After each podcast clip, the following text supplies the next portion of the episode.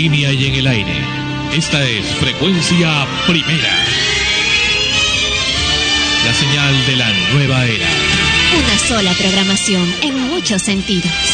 Desde Lima, Perú, Sudamérica.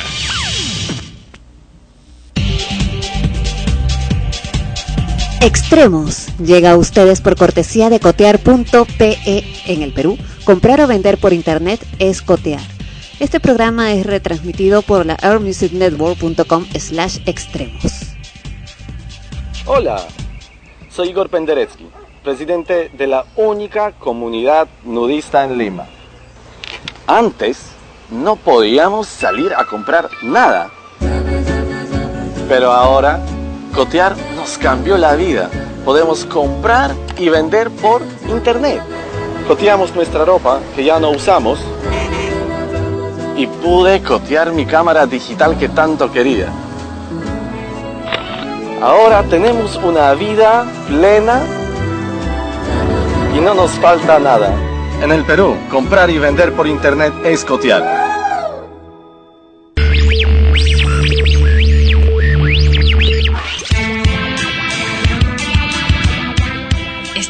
Está hospedado de forma gratuita en el Earth Music Network, un portal con espacio y transferencia de datos ilimitados, entre otros beneficios. Si quieres comenzar tu propio podcast o escuchar una amplia variedad de ellos, visita el Earth Music Network en www.emnhome.com. Te esperamos.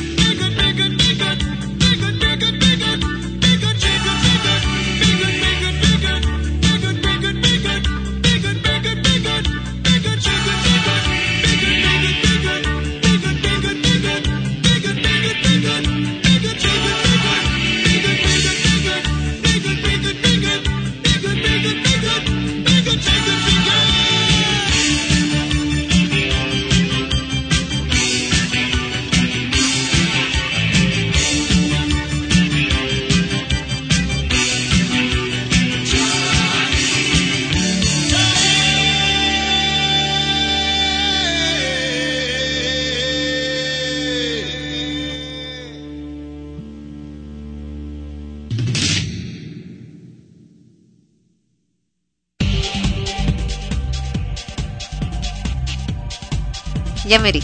A la una, a las dos y a las tres. Happy birthday to you.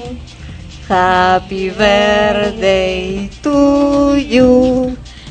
Happy birthday, Sandrito. Happy birthday to you. Param, param, pam, pam. Cumpleaños feliz. Te deseamos a ti. Cumpleaños felices. Te deseamos a ti. Pam, pam, pam. Ya, Sandra, un deseo. A ver, ¿dónde se- no hago el deseo? Antes puedes soplar la vela, se pide el deseo. A ver. ¡Eh, bravo! bueno, ya como nuestros escuchas se habrán dado cuenta, el programa ha comenzado diferente porque hoy es el único día feriado de Sandro Parodi por ser su cumpleaños. Y lo hemos recibido con, con un happy birthday, con mucho cariño. Y él estar de invitado en el programa. Dice que de invitado, vamos a ver cuánto se aguanta para, para, para hablar y conducir el programa. Ahorita nomás. Ajá. Y ya está ya que, que va a devorar su Ah, no, bueno, sí, entonces hay que comer de una vez la torta, ¿no?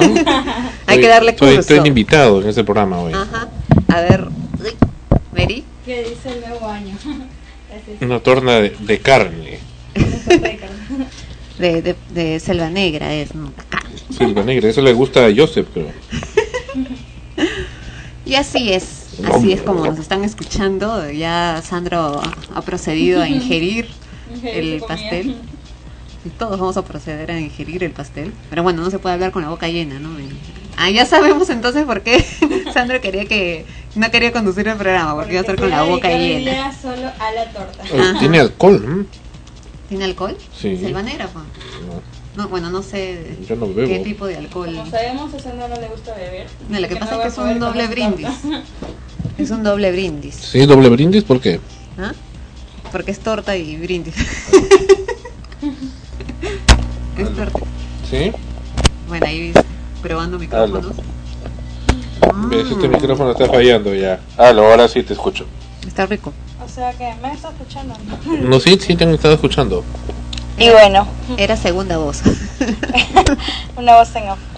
Y bueno, ¿qué, nos, ¿qué novedades, Sandro? Cuéntanos, ¿qué tal estás pasando? Bien, bien, tranquilo. Episodio 64 de Extremos. A ver, Ana Rosa, ¿qué temas hay para, para hoy? Bueno, primero que hemos escuchado el tema Men at Work. Con, bueno, ese es el grupo, Men at Work, con el tema Be Good Johnny. Sé bueno Johnny, Ajá. con Men at Work. Así Yo pensé es. que era Bigger, Bigger, Bigger, Bigger. No, pero no es Bigger. No, es Be Good, Be Good. O sea, en, en el momento de interpretar el tema en el coro, no entendía, ¿no es cierto? Parece que decía este. Be Good, eh, Bigger, ¿no? Ah. Pero no es Bigger. No, yo sabía que no terminaba con R, pero no sabía exactamente qué estaban diciendo. Ajá. Bueno, ese es el, el tema que ha dado inicio al programa Extremos, que hoy no va a estar tan extremos porque no está Sandro en la conducción directa y sabemos que él le da el punto extremo al programa, Así es. ya que nosotros somos más bien lives. O sea, va a ser un programa light entonces. Claro, no va a ser extremos, va a ser live. Like, extremes. Y los temas que tenemos para hoy no los veo porque no me los he puesto en pantalla. No, pero ya comienza con el primer tema. pues, dale, dale. Quiero ver, pues. Quiero ver cuál es. Así es. La blogger más, más viejita, ¿no? Más longeva que ha fallecido. Claro, la semana pasada.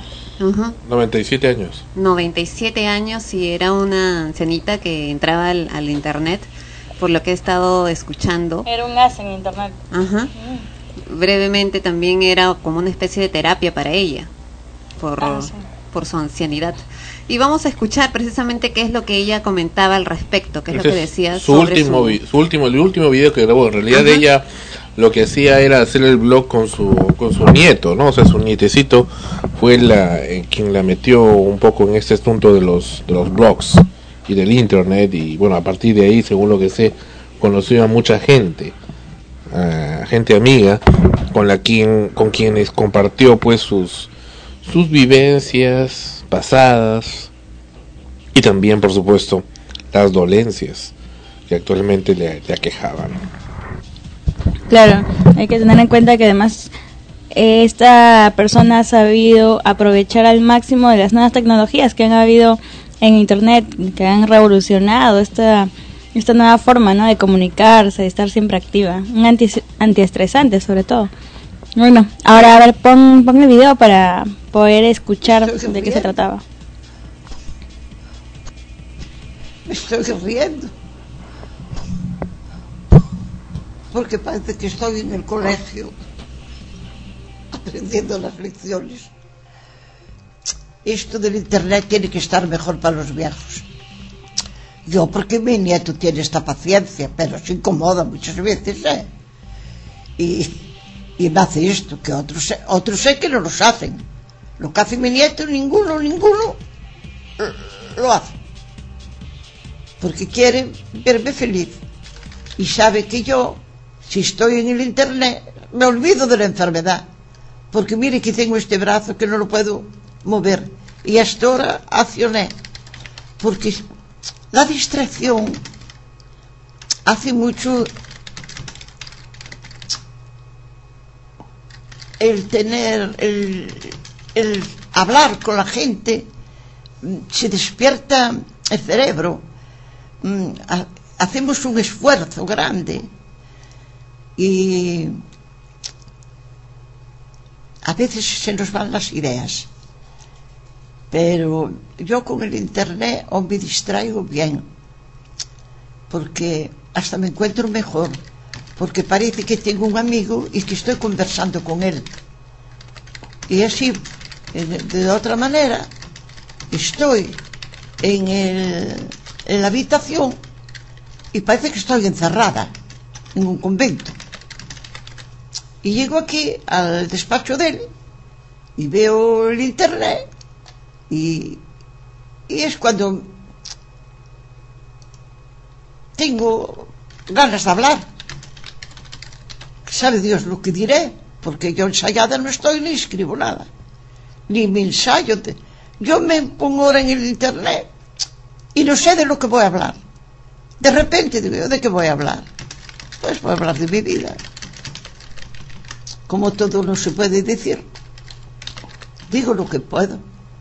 Yo no soy hipócrita, pero ni embustera, pero no me gusta mm, contar la vida, porque al contar mi vida tengo que contar las vidas de los demás. Y yo no. Podía contar tantas, tantas de mi vida, de mis amigas y todo. No, yo no quiero mezclar una cosa con la otra. Porque si lo dice a nuestra cuenta, María Amelia tiene amigos. No. Mis amigos vinieron a hablarme, a comunicarse conmigo porque tenía, quisieron hacerme feliz para que tuviese yo comunicación con ellos. Y así fue. Mira, yo ahora estoy hablando aquí. Y ahora sí, voy para mi habitación, que ayer estuve hablando, y fui para mi habitación. Pues sabes lo que tuve en vez de la de la de la televisión. Estuve leyendo todo lo que me escribisteis, que hasta me dolían los ojos, me lloraban los ojos, porque claro, tengo una vista muy débil y cada vez veo menos. Y pierdo facultades también. No todo es camino de rosas. Pero ya te digo, el único entretenimiento es el Internet. Pero debía estar mejor de lo que está. Porque hoy estuvo mi nieto para querer hacerme un vídeo, no sé de qué vídeo sería, que nos daba juego para, para so- solucionar el problema. Que no estaba cargado, que estaba cargado, que, que no había mm, esta cosa, doble imagen o como es, no me acuerdo ahora cómo se dice. Este momento estoy aturdido porque llevo hora- horas hablando, ¿eh? Hablé con Chela, hablé con un amigo y estuve hablando mucho hoy con el internet. Pero esta hora de estar mirando para la cámara no me distrae nada, porque hasta no me veo yo. Claro que después a ver si me lo enseña. Yo sé que ahora salí, pero no, no puedo verlo. Tengo que mirar para la cámara.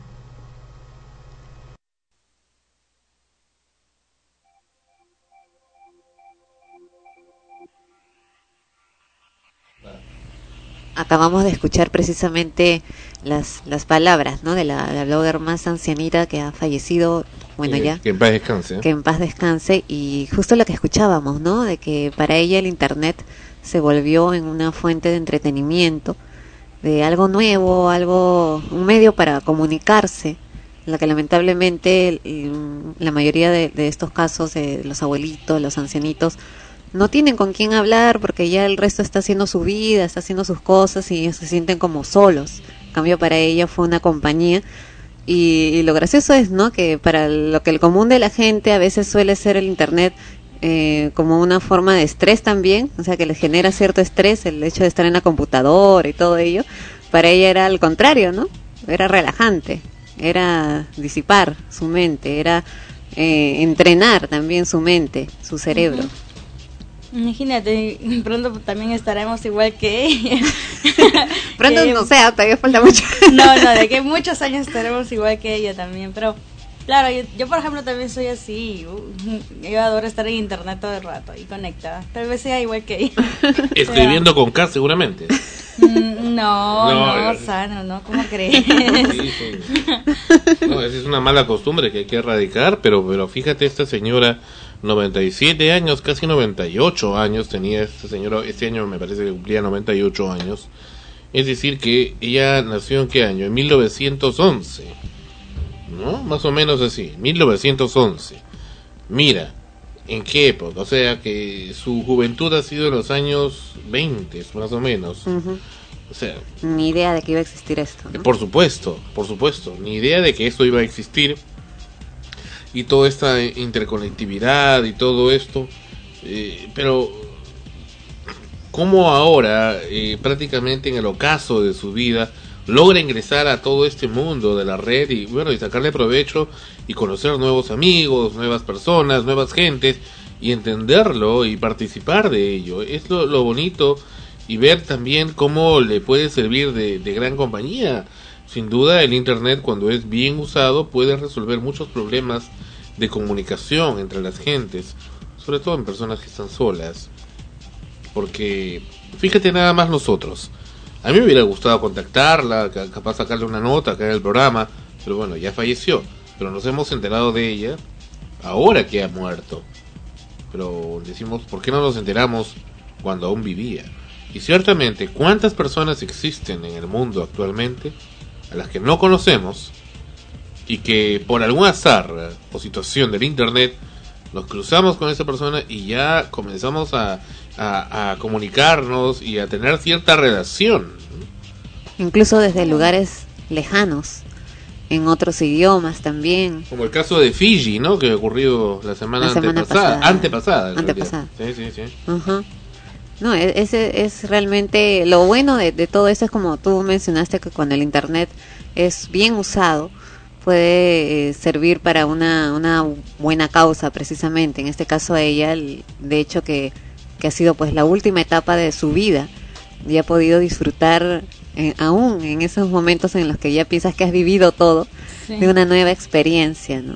E, e irte con el corazón contento, porque además, como mencionó, fue su nieto quien la, introdujo llevó, en- claro. en, este mundo, lo cual también debe ser, un- eh, desde el punto de vista emotivo y emocional, algo bonito para ella, ¿no? Debe haber sido eso y, y para él también, ¿no? Como un recuerdo agradable también para, para su vida. Así es. Y bueno, Pero mira, bueno. pero mira cuánta cuánta diferencia de, de generaciones que están aquí en, en la internet, que conviven en el internet. Claro. ¿Cuánto, ¿Cuántas cosas puede contarnos? ¿no? ¿Cuánto uno puede aprender de personas tan longevas? Ella dice que ha estado comunicándose con otras personas. Es muy probable que hayan otras eh, contemporáneas con ella, que también han entrado de la misma forma o se han enterado eh, y han buscado la manera de ingresar por ese medio para poder seguir conversando, comunicándose. Y, y así se está poco a poco también propagando eh, en, en esta tercera edad, ¿no? El uso del internet. ¿Y tú qué conversas con tus, sus gentes que conversas ahí en el internet, Mary? Pues yo tengo muchos amigos, sí, hago amigos de, del extranjero. Ya sé, pero ¿qué, qué hablan ahí? Nada, bueno, en ¿Cómo nada? Blanco. Bueno, con mis amigos así normales, este, hablamos sobre la universidad, sobre los trabajos que nos dejan, o cosas habituales, o cómo te va, esas cosas nada más. Y con los que no son conocidos. Con ellos eh, hablo sobre sus países y les digo que algún día me gustaría ir allá. Por ejemplo, tengo muchos amigos que son argentinos, turcos, de otros lugares y es divertido hablar con ellos, a veces preguntándoles sus, sus culturas, de dónde vienen. ¿Y te pasas toda la madrugada en el internet? No, tampoco, nunca tanto. ¿Nunca te has amanecido en el internet? No, solo... Una vez. Alguna vez solo hasta la medianoche, de ahí no paso. Pero una vez sí te amaneciste. Mm, no, no sabría decirlo, ¿ah? porque no, nunca, nunca ha pasado eso de amanecerme hasta bien tarde, no, hasta la medianoche. Pero hay gente que sí se amanece en, en el chat, ¿no? En el Ah, video no chat y conocen más cosas más sociales. No, yo no, yo soy suficiente nada más. para Lo, solo. lo que pasa es que creo que, en, en- bueno, depende de, de quién esté y todo lo demás en, en la madrugada, pues como que hay más privacidad. Entonces, si te Ah, encuentras con alguien eh, para conversar a esa hora, eh, sientes, ¿no? Como que es algo muy privado, mu- no no solo Claro, privado, sino hasta, hasta especial. Cuando ¿no? surgen los cibernovios, por ejemplo. ¿Y tú has tenido algunos? No, tengo amigos, no, no suelo tener cibernovios. Pero, ¿no? y, y, a ver, te, te hago una pregunta. ¿Por qué siempre, no sé si te ha pasado eso, cuando contactas con gente por internet, Claro, tienden a orientarte hacia el sexo? hay personas que... Es lo, que- es lo que suelen hacer, ¿no? Mándame una foto o te mandan su foto desnudos, ¿no? Ay, qué miedo. No, pero suele pasar, lo sé. Claro, te dicen, Su "Oye, sexy foto, ¿no? ¿no tendrás una foto sexy? o te- otros te preguntan si tienes webcam, por ejemplo, no sé. Ah, bueno, a las personas que me han dicho eso les elimino al instante. No me gusta esas cositas. ¿Y por qué no? que me tiene que gustar. Bueno, pero en realidad es una forma de comunicación. pero yo no conozco a esas personas y no tengo por qué. Eh, claro, precisamente ese es, ese es uno de los temas controversiales e interesantes dentro de la comunicación en, Internet, es que dicen, no, con, no te conozco, correcto, pero ya están conversando, entonces ya se conocen. Viene ahí la controversia. Y precisamente, si ya tienes cierta empatía en el trato, es que en realidad ya se conocen. Y hay cierta, cierta confianza hasta cierto punto a través de la red. Pero como tú dices, hasta cierto punto. Es lo mismo, es lo mismo punto. cuando antes, cuando no había el internet y por ejemplo eh, salías a la calle, en la calle, en la calle, porque también sucede eso, ¿no? En la calle de pronto te encuentras con alguien que te hace conversación de Sí. por sí, ¿no? Qué sé yo. Y te dice y, y quiere que, que le des el teléfono, ¿no? El número telefónico. Y ahí depende de ti porque lo acabas de conocer, o sea, no tienes por qué darle el número telefónico, capaz la conversación que tuvieron ahí fue para ese momento y punto, pero no quieres tener más trato No más o no trato. quieres darle tu número porque durante ese rato que han conversado la confianza que te ha inspirado no es la suficiente como para poder darle tu número O sea, telefónico. es una manera de conocer al usuario como usuario, pero no como amigo o algo más de Claro. confianza. Eso ya es otra cosa. Pero ¿no? ¿qué O sea, puede hacer una persona que se encuentra con otra y bueno, le cayó muy bien, le gusta? Y el otra no. Bueno, pues pero le gusta, ¿no? Y capaz es una buena persona, ¿no? Capaz, pues, pero es que hay gente que, que hay gente que no le gusta tener amigos. Hay gente que solamente tiene conocidos a su alrededor, pero no cultiva ninguna amistad. Y, y- y, bueno, puede puede ser eh, para algunos extraños eh, la situación, ¿no? Extraña, pero capaz esas personas son así, ¿no? O sea, no no son de tener amigos, de, de darles un número telefónico, de pasarse horas conversando, de salir con ellos, Ah, no. de interactuar. No Por lo ejemplo, son, ¿no? Yo sí tengo amigos eh, cibernéticos, o sea, solo es de mi mundo virtual, porque por ejemplo yo no pienso conocerlos en la vida real, los tengo como amigos virtuales. Ya, Y, y hay gente que es el cibersexo, ¿no? Sobre todo cuando nunca los van a conocer, ¿no? Se liberan del prejuicio porque dice, bueno, si no me ha visto mi cara, no sabe quién soy. Bueno, ahora algunos esperan un tiempo, o sea, cuando es, eh, como tú dices, sus amigos virtuales y de pronto de un momento a otro dicen que quieren conocerte, porque ya, bueno, ya, ya hace tiempo que, que se hablan por Ah, ahí, claro, ¿no? suele pasar también. ¿no? Y, pero a veces, es verdad, a veces uno prefiere mantenerlos en el mundo virtual porque, Es que es muy diferente saber este, claro, ah, por ahí te ¿no? llevas mejor. Claro. Mira, en realidad sí, porque eh, en- tuve la oportunidad de sí, en, eh, a- ¿cómo se dice? Conocer a una persona de lo que era el mundo virtual y no era nada parecido a lo que era con, por el chat. Son, no sé si sean dos personalidades diferentes, con cómo te muestras en el chat y cómo te muestras en tu forma de ser. Claro, Es eso ya de- depende de la persona, ¿no? Porque, Claro. por ejemplo, tú es probable que tú te, sí te hayas sentido igual como le has escrito, como te presentas ahí, y más bien sientes del otro que no lo era. Y a veces si te encuentras con alguien que, que en, en la vida real es tan igual como cuando escribe o cuando chateas, ¿no? Sí. Pero es, es, es, Es bueno, es un azar. dilema, es un dilema. Todo. En general, pues el, el riesgo de conocer a alguien por internet y pasarlo de lo virtual a lo real es eso, ¿no? O sea, qué tan cierto es eh, lo que te escribe y cómo te escribe a, a la realidad, porque bueno fuera que simplemente sea que, que por internet fuera más abierto y en persona más tímida. Y el problema es cuando son psicópatas. Ajá, exacto, No, ese punto. Claro, ¿no? Porque así ha habido casos conocidísimos de, de chicas que se han casado con hombres que han conocido por internet y, y bueno, ¿no? Se han ido a otro país porque eran de extranjeros. Recuerdo a un hombre que te mandó la foto de, de su casa y dice, "Esa Sí, es su mi, carro." Mía casa, mía casa, donde vas a vivir, de Su- con su Marruecos. carro, su casa. Sí, nunca en mi vida la vi. ¿Y era verdad? Sí. ah, Bueno, la cosa es de que eh, es un riesgo, ¿no? O sea, No, por sí, ejemplo, esos casos de estas personas que se han casado en algunos muy felices y en otros terrible. Una vez escuché el caso de una chica que se casó con un español, si no me equivoco, y desde España llegó, regresó a Lima gracias a la ayuda de un sacerdote, porque ella se escapó del lugar donde este hombre la Wow. tenía atrapada Pobre. y llegó hasta la iglesia y pidió ayuda al, al cura, ¿no? Mm, ella, bueno, gestionó, fue a la embajada y todo lo demás y le pudieron regresar. menos o sea, ella mal. se casó, se casó por todo, el- por civil, por la iglesia y todo lo, lo demás. Toda enamorada. Y cuando llegó allá, resulta Con que el hombre era un, aparte que era un, un, un loco, la tenía encerrada y la quería prostituir. Qué miedo. Y como ella no quería, la golpeaba, la drogó, para Pobrecita. tenerla ahí encerrada, ¿no? O sea, hay que tener mucho cuidado Claro. las personas que conocemos. Nunca, no nunca sabemos quiénes son realmente. Ahora también te reencuentras por internet con gente que no veías hace mucho tiempo, o sea que ya has conocido, ¿no? Ah, eso es diferente. Claro, ¿no? Y te reencuentras por, por ahí y de pronto eh, la conociste, cuando la conociste era alguien simplemente que, que habías conocido en un momento dado por trabajo, qué sé yo, y de pronto por el internet te haces amigo de, de esa ah, persona. sí, mejores amigos hoy. Claro, ¿no? O sea, bueno, bueno, ahí como, como uno ya sabe es diferente porque ya lo conociste. Hasta cierto punto incluso ves si es que las cosas que escribe, o sea, coinciden también con, con O quien has que tienen ¿no? los mismos gustos. y Ajá. cosas. En fin. Y bueno, nos vamos ahora a escuchar un tema, un tema que también fue parte de una película con Leonardo DiCaprio. El tema es The Wish, no veo. Moby. Moby y Leonardo DiCaprio, The Wish. paradise. This is where the hungry come to feed. For mine is a generation that circles the globe in search of something we haven't tried before. So never refuse an invitation. Never resist the unfamiliar. Never fail to be polite. And never outstay a welcome. Just keep your mind open and suck in the experience. And if it hurts, you know what? It's probably worth it.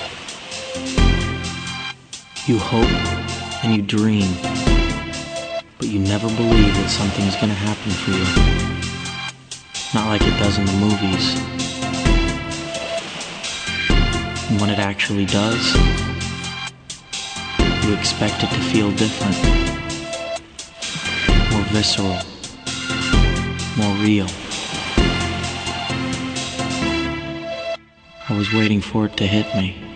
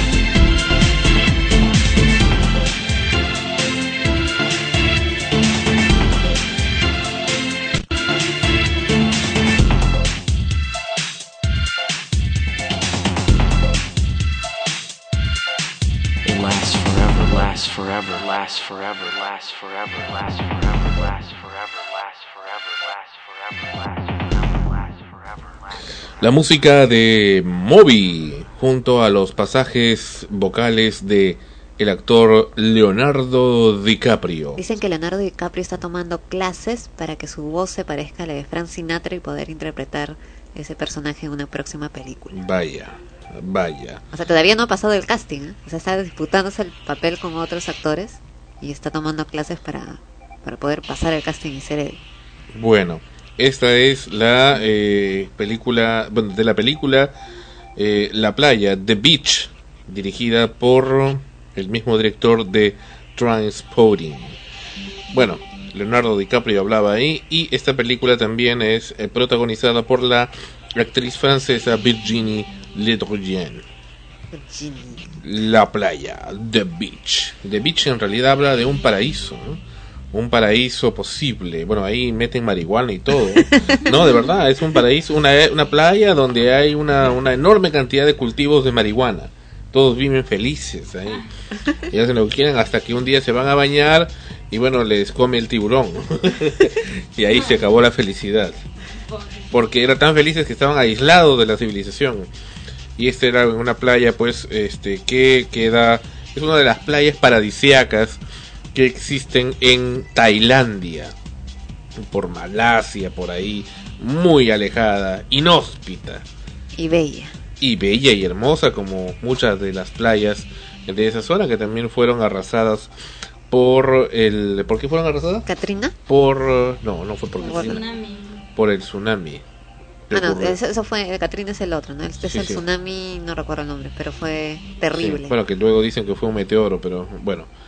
Ok, entonces era The Beach, tema inolvidable de Moby. Continúa Ana Rosa en la conducción del episodio 64 de Extremos. Y como Sandro estaba invitado, él, eh, metió su cuchara, ¿no? bueno, pues pasamos Cucharita, de cucharita. pues pasamos de un tema musical y una voz preciosa, relajante, Gracias. Me refería a la canción, a, a un tema no tan relajante, ¿no? Sobre nuestra entidad amiga de Telefónica del Perú y Ah. su trato agradable Hacia los público. clientes. Precisamente, ¿no? Has estado haciendo unas encuestas viendo sobre este tema. ¿Qué nos cuentas? Cuenta, cuenta. Pues, claro, y empecé a hacer unas encuestas y pues pasarla a Sandro para escuchar cuáles fueron las respuestas. Disculpe, de Radio Frecuencia Primera. Díganos, ¿usted está de acuerdo con los servicios que se brindan en Telefónica? Claro, estoy muy de acuerdo. Me parece que es la mejor empresa. No estoy de acuerdo, porque en primer lugar te engañan con los servicios. Por ejemplo, en mi caso, eh, mi mamá adquirió un servicio de teléfono con internet y le dijeron que iba a pagar 100 soles cuando al final le cobraron como 150 soles y cuando uno quiso ir a reclamar, le mandaron a que hable con mil señoritas antes de llegar al gerente. Otra que es el único servicio y me siento obligada a adquirir el teléfono porque no hay otro, debería haber uno más, ¿no? Ok, muchas gracias. Ahora, claro, también está Bueno. sacando, ¿no? No, no, eso es otra Disculpe. cosa. Explico. Eh, soy de Radio Frecuencia Primera. Dígame, eh, ¿usted está de acuerdo con, con las, los servicios que se brindan en, en Telefónica? Bueno, la verdad, no tanto porque, por ejemplo, son bien buenos para cortar al toque cuando el servicio de internet y cuando uno paga se demoran dos a tres días para hacer la reconexión. O sea, Eso es verdad. que no me gusta de, de este servicio. Y otros, bueno, pues, ¿no? Que cuando uno quiere pedir una consulta u otra, te mandan de operador, a operador, a operador y te pasas toda una hora ahí haciendo este haciendo tiempo, o sea, haciendo hora. Y otra cosa, este, ah, también por ejemplo te llaman a veces para hacerte encuestas de cómo es el servicio que brinda este Telefónica a los, a los clientes, ¿no? Y creen que uno está ociosa, ¿no? Como ellos, ¿no? ¿Qué creerán, pues, no? Se pasa. Bueno, o sea, no estoy de acuerdo, en pocas palabras. Ah, ya, ok, muchas gracias. Radio prim- frecuencia primera. Dígame, ¿usted está de acuerdo con el servicio de, de Movistar o Telefónica? No, porque realmente es una porquería, porque la vez pasada estaba llamando porque tuve una avería telefónica y nada, mm, se demoraba que me pasaban a un, a un telecomunicador, otro, 103, 104 y al final nunca me ayudaron y tuve que decirle para que me ayude. O sea, la atención para empezar es malísima y algunos de los de los que atienden ahí también no, no tienen mucha paciencia conmigo, así que prefiero ahorrarme comentarios respecto a ello. Bueno, bien halagüeños. Muy satisfechos con el sistema de Telefónica. Pero es, es cierto, ¿no? Bueno, lo, lo más característico es el hecho de llamar a Telefónica a hacer un reclamo, a consultar algo y colgar el teléfono después de una hora sin tener la respuesta que esperabas. Pero eso es cierto, porque en realidad sí nos ha pasado varias veces eso. Bueno, a mí me ha pasado como dos, tres veces, no sé, a ti, según tus experiencias. Sí, o sea, cada vez que, que, que pasa algo y, y me veo en la necesidad de, de tener que llamar, ya, ya, ya desde antes de llamar ya estoy haciendo hígado porque sé que y me preguntan, ¿no? Pucha, ¿para qué llamo si ni siquiera Lo- me van a saber responder? A mí lo que más me, me tiene así, de- ah, que me, me llega, por decir, es cuando vas a llamar para decir ah, que, que pasa algo con, con, con tu línea o algo con internet y llamas al 104 y te dicen, ya, este, tarara, te pasan una musiquita, Sí. publicidad, y estás esperando que te Y contesten. la policía te gritan. te gritan. Te dice, compra, va, va, va". Ah, por Dios. Aprovecha las nuevas no un- promociones. un Movistar. Y la musiquita y hasta que te pasen con otra operadora y te dicen, espera un momentito, por favor. Y no, tarara. Sí, no, y lo peor es que te contestan y desde que te contestan lo hacen con un ánimo, con una simpatía, con una empatía que, que de arranque te das cuenta que ay, les llega a contestar el teléfono, te dicen su nombre, bla, bla, bla, eh, ¿en qué le puedo servir? No, que ni siquiera sabes realmente quién te contestó porque no le entendiste lo que dijo. Y le das tu, tu consulta, todo lo demás, tienes que darle tu número telefónico y todo como máquina ya para que ingrese te ingrese no como código eh, y ahí ver qué es lo que lo que es lo que pasa y te da una respuesta tipo Exacto. y cuando tú le dices pero no es eso lo que estoy preguntando eh, como una vez me, me pasó que, que llamaba para hacer un reclamo de una recarga que había hecho y me recargaron otra cosa no que Para variar. claro y me decía usted ha marcado mal Eh, no no es así porque acá en el teléfono queda registrado lo que tú haces presionando Marca el no dos. Claro, o sea, va, va a ir, queda registrado en la pantalla Claro. lo que hace este ido digitando. Y me decía, debe haber marcado, no he marcado mal, le digo, porque acá están los números que he digitado y ese no corresponde a la recarga que me han puesto. Ujú. Y como ya no supo más que decir, silencio total. Ah, para Pero variar. háblale, dime Se le algo. cruzó los circuitos. Claro, dime algo. Ni siquiera sabe qué responder. O sea, Sí, o ¿quiénes sea- son los que nos contestan? Ajá. O sea, ya no sabía ya qué decir, ya fue out. Y terminamos yendo, ¿no? Al mismo, a la misma telefónica y bueno, en fin, todo, todo lo demás para hacer un simple reclamo. De algo tan, tan simple, ¿no? Tan común. No. Y, y después te llaman, efectivamente, como comentábamos con Sandro, para recordarte que ya se va a vencer tu recibo. Mm, Lo cual ya es bastante estresante cuando tú tienes que hacer pagos mensuales. Eh, estás consciente de las fechas y sabes, uy, ya se me va a vencer, una cosa Claro, que encima te llamen para recordarte, ¿ah? Ni que fuera amoroso. Que uno. tienes deuda, o sea, que, que, que ahí, este, que se está venciendo y que tienes que pagar porque no te, como si no uno supiera que le van a cortar. No, y lo peor que te cortan así y no les importa si, si haya sido buen una persona que todo el tiempo está ahí con sus recibos pagando. No, y lo, lo que mencionó una de las, las personas que encuestaste es que dicen, no, son muy buenos para cortar al toque, pero para reponer la, la línea. Ay, son bien lentos. Porque a veces pasa que, que, que, que cortan la línea eh, y no es solo de uso pues doméstico, ¿no? Sino un trabajo.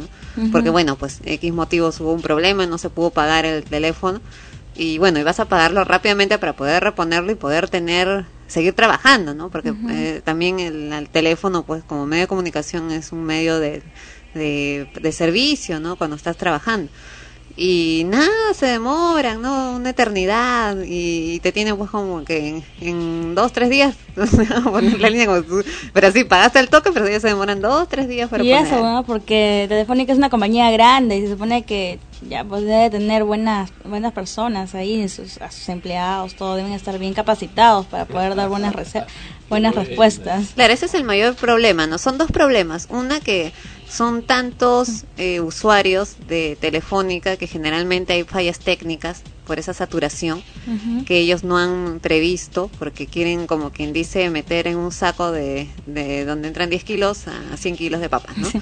Como Y- es una empresa grande, pero todo Claro, no quieren ahí ahorrando, ahorrando, pero cobrando y cobrando. Exacto. Entonces, esa es una parte de las fallas técnicas. Y la otra, que es la más fuerte, es que a consecuencia de esas fallas la gente reclama y no tiene a quién reclamarle porque el- las personas que atienden las llamadas telefónicas son gente incapaz de responder a esas dudas. Y lo peor de todo es que además solo cuando tienes teléfono fijo, eh, lo general es telefónica, porque es el más antiguo, el más confiable y, y es la única empresa creo que en realidad, aunque ahora apareció Telmex, creo que le está haciendo... Ah, una Sandra, me, me ibas a, me ibas a aclarar lo de Claro. Una vez vi un comercial. Sí, sí, recientemente ha salido una campaña de Claro Ajá. del teléfono rural, pero debo advertirles a los escuchas de Lima, del Perú, que ese teléfono es un teléfono móvil, es un teléfono celular de escritorio, que te cobran como llamada, como teléfono fijo, en realidad, pero es un teléfono prepago contra la misma tarjeta del celular.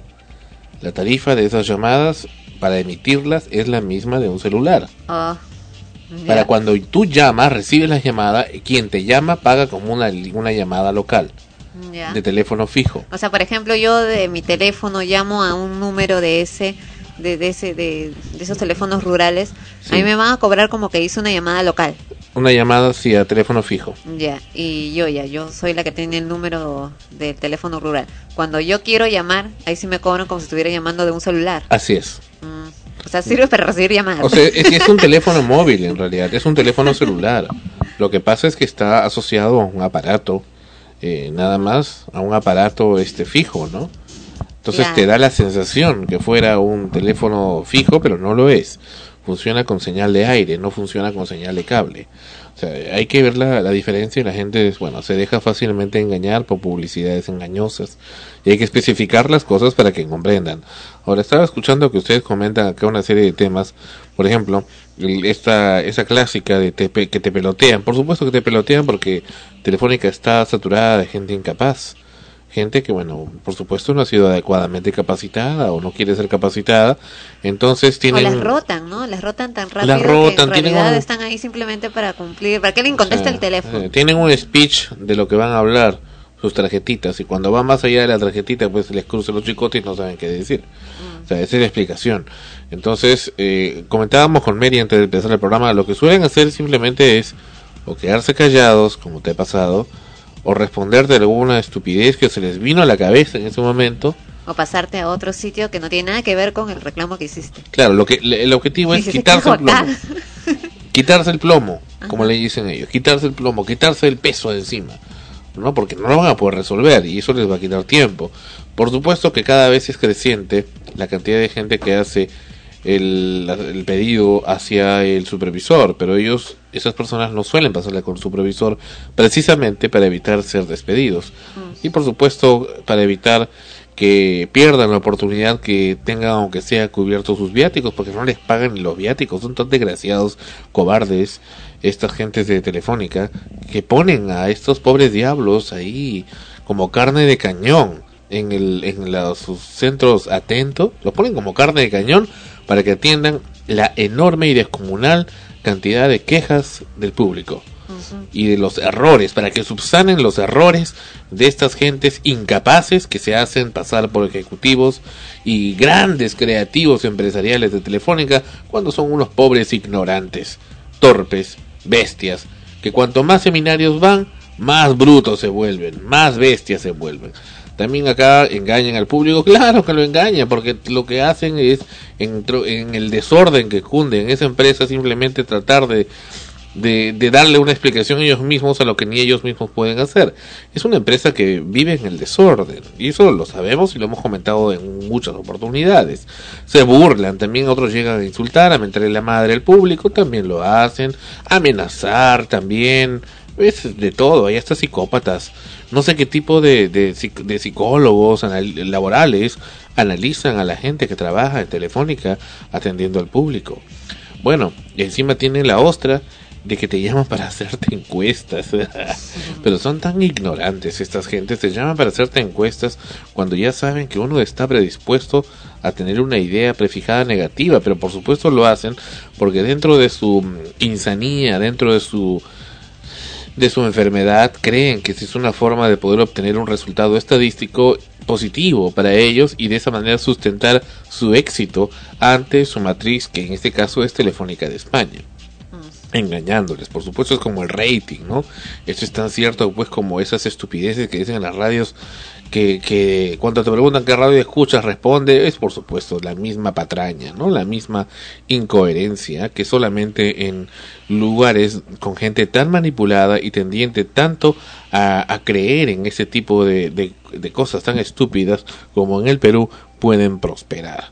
Entonces, y finalmente, estas gentes, eh, estos ejecutivos, disque ejecutivos de Telefónica, pues son hombres, mujeres que viven en otra realidad, ellos viven en otro planeta, en otro mundo, no viven en el mundo de los clientes reales, no los entienden, no los comprenden, ellos viven en sus cosas. Y una prueba de ello es Cable Mágico, ¿cómo se llama esta porquería de canal?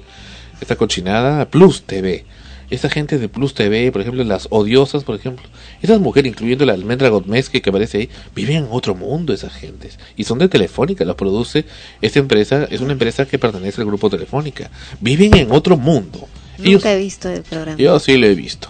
Viven en otra realidad esas gentes. ¿O no Pero será también que están dirigidos a precisamente el grupo de personas que viven en esa otra realidad? Es probable. Porque existen. O sea, desde el momento en que los ves en televisión haciendo un tipo de programa con ciertas características, es porque también es un patrón de conducta que, que los une, ¿no? Que, es de, que pertenece a ese grupo y probablemente su grupo objetivo precisamente es ese. No, no solamente eso, porque alaban a Telefónica, ¿no? Como que fuera lo mejor de lo Bueno, están, mejor. están ahí por eso, ¿no? Bueno, sí, no, no, o sea, lo mejor de lo mejor, lógico, con y por eso es que los conductores de Cable Mágico Deportes son tan obesos, ¿no? Tan obesos, tan gordos. No sé, ¿qué comerán? Pararán en el buffet todo el día, ¿no? O sea, o, o se inyectarán grasa, ¿qué, ¿cómo harán eso? ¿Se inflarán? Yo no, es es de lo más de lo más cómico Bueno, porque ahí. dicen que son eh, comentaristas de deportes No pero esa gente no sé si hace deportes, no son tan gordos, con las justas pueden caminar, pueden pueden eh, vocalizar, ¿no? Con toda la grasa que tienen en las mandíbulas, ¿no? O sea, no no entiendo realmente cómo hacen para, para estar ahí y bueno, pues con toda la plata que les dan ahí en Telefónica, es realmente una vergüenza. Bueno, Y- pero, pero más vergonzoso y más irritante es cuando te tocan a ti. ¿no? Cuando a uno mismo le tocan estas, estas gentes tan desagradables de Telefónica. Y algo que no has mencionado, por ejemplo, y hubiera sido bueno que, que alguien te lo mencione en la encuesta, pero yo lo menciono, es la forma como Telefónica sistemáticamente desprecia y humilla al público. Por ejemplo, recientemente, hace, bueno, ya cuestión de, de seis, ocho meses, se les ha antojado cuando uno va a esos famosos multicentros, donde por cierto te hacen esperar en forma disuasiva Horas. por lo menos Horas. una o dos horas. Sí. Es una forma disuasiva de hacerte Para esperar. que te canses y te vayas. Oh, claro, y, y además también comienzan a sacar un montón de números ya en el mismo sistema, números vacíos que no pertenecen a nadie, para que de esa manera demore mucho más. O sea, es una forma disuasiva. Eso claro que lo sé. Primera cosa. Segunda cosa. Antes había un escritorio, un ejecutivo o ejecutiva debidamente uniformado y una silla o dos sillas en- al comienzo, ahora después fue, fue una nada más para que te sientes y bueno, puedas discutir el tema que había sido a tratar en el multicentro. Ahora no. Ahora es simplemente un mostrador tipo banco donde tienes que, en el mejor de los casos, a recost- recostarte ahí, ¿no? O, o apoyarte simplemente, y al otro lado del mostrador está una persona. Y punto. Ahí es donde tú vas a discutir o tratar. Y tienes que estar parado. Mm. ¿Y qué de las gentes, las personas de edad avanzada? Como ese día que había una señora, ¿no? Con, con un bebé Sí. y se supone que tienen trato preferente, Sí, que deben pasar primero y estaba horas ahí y nadie la atendía. Mm. Y, y- y alguien reclamó, alguien creo que, Sí. que trató, o sea, para que le hicieran pasar primero, Sí, porque sí. aparte que obviamente la criatura estaba sumamente inquieta. Si uno se cansa de estar en un lugar más de una hora esperando a que te atiendan, imagínate un niño, ¿no? Una, una Ahora, criatura tú pequeña. me dijiste que ese, ese canalcito ridículo, este, tan irritante, desagradable de Plus TV, se, tiene un público objetivo y todo esa, ese, eh, todo ese, ese chamullo. Ya. Chamullo significa palabrería para los escuchas de otros países. Pues bien, entonces, ¿cómo explicas que esa, esa cosa, ese Plus TV, te obligan, te obligan, te obligan a verlo cuando estás en los multicentros de Telefónica, esperando, te ponen ahí a ver este hombre medio idiota, eh, que dice polizonte, no sé qué cosa, entrevistando a una serie de gentes que sabe Dios quién diablos serán, hablando de valores y cosas que a uno no le interesan, y, pero tienes que verlo. ¿Y por qué tienes que verlo? Porque, Primero porque, porque no- son de ahí, porque pertenecen a ese no, grupo. pero ¿por qué tú tienes que estar sentado ahí viéndolo? Porque ahí sale el número de cuando te van a llamar. Y si no te no prestas atención ahí, resulta que se pasa tu número y al final has hecho esperado dos horas en vano. Entonces estás sometido a ver a estos sujetos en ese canal tan ridículo. Esa es la cosa. Entonces no me digas que público objetivo. No, pues, o sea, me, refiero a, desde tu casa, al momento de, de prender el televisor, Ah. eh, si tú no eres, pues no te gusta, no lo, no lo ves, ¿no? Pero ahí sí te obligan a, a- verlo, porque además, como tú mismo has dicho, es producción de ellos. Ah. Entonces ellos van a pro- poner, así como ponen sus promociones y te atarantan cada vez que llamas por teléfono de todas su- sus promociones, ofertas y, y demás publicidad que, que suelen poner para que escuches mientras estás esperando que te atienda una operadora en el mejor de los casos. Yo no sé cómo les Lo mismo hacen o sea, ahí, pues no, o sea, te van a poner eso y te van a poner lo que ellos hagan. O sea, su porquería. No sé cómo les lavan el cerebro a estas pobres gentes que van en atento, porque luego los veo a estos pobres diablos postulando en empresas de esas empresas de empleo, ¿cómo le llaman? Recursos humanos, empresas de recursos humanos, y ponen ahí en su currículum bien orgullosos, trabajé en atento. Pucha, realmente es una vergüenza haber estado ahí. O sea, es como que has estado pues con el arriero, ¿no? O sea, has estado eh, de, de buey, ¿no? En el arado, ahí llevando, llevando la carga. O sea, realmente pasa es que no para- es como para ponerlo. Lo ¿eh? que pasa es que para, para gente que recién ingresa al mundo laboral, porque muchos de ellos son muy jóvenes, ¿no? Jovencitos, que ingresan y precisamente lo- los colocan por contratos de dos, tres meses, cosas así, porque son gente joven ¿eh? que van rotando. Para ellos que son nuevos, novatos, eh, entrar a trabajar atento les implica como que estás entrando a trabajar a Telefónica y uno tiene la idea de que los de Telefónica ganan mucho. Que es guau. Claro, entonces, ay, entonces estoy atento, así como que soy, tengo he tenido un buen trabajo, ¿no? Sobre todo si en realidad no tienes experiencia y buscas que que Claro, diga, ¿no? no, tienes experiencia, pero tienes eh, grande- grandes aptitudes, actitudes Claro, de trabajar, y esto, Ajá. lo otro, ya. Yo me acuerdo que cuando, cuando ah, ah, hace años, pues no, cuando recién estaban, eh, eh, o sea, escuchaba precisamente eso, por eso te, te digo esto, que llaman gente para telefónica, para operadoras y todo lo demás. Escuchaba que algunos decían, pues, este, eh, uy, es que eh, me llaman para trabajar en Telefónica. En ese tiempo no sé si no era atento o lo relacionaban directamente con Telefónica. Y tenían la idea de que, uy, entrar a Telefónica, me van a pagar bien, pues, ¿no? Son españoles, Es tanta todo cosa. Todo lo demás, ¿no? Bueno, yo nunca trabajé ahí, pues, pero el, el asunto es de que luego viendo, viendo las, las circunstancias y escuchando la experiencia de otras personas, sabemos pues que les pagan medios, si es que les pagan, y los rotan rápidamente, ¿no? No, no, no duran mucho tiempo, entonces eh, tienen, como hay mucha gente esperando tras ese puesto, entre comillas, no les interesa. Ahora ellos se, se amparan en el hecho de que, de que sí es cierto, ¿no? Ahora tenemos internet, tenemos los celulares y todo lo demás, que la comunicación es sinónimo de desarrollo en un país, todo lo- pero es un derecho, ¿no? O sea, tenemos el derecho como país Claro. de ingresar a, a tener esos servicios, esos beneficios. El problema es que lo tome una sola empresa y abusando de ese monopolio, porque es un monopolio, eh, abuse pues de los clientes, de los usuarios, que son la gran mayoría del, del país, gente que no necesariamente eh, necesita, digamos, eh, de todos los servicios que brindan en algunos casos ¿ya? y los obligan a usarlos y cuando los tienen ni siquiera cumplen con brindar el servicio de manera óptima. Ese es, ese es precisamente el problema. Bueno, nos vamos con la banda azul y pronóstico reservado.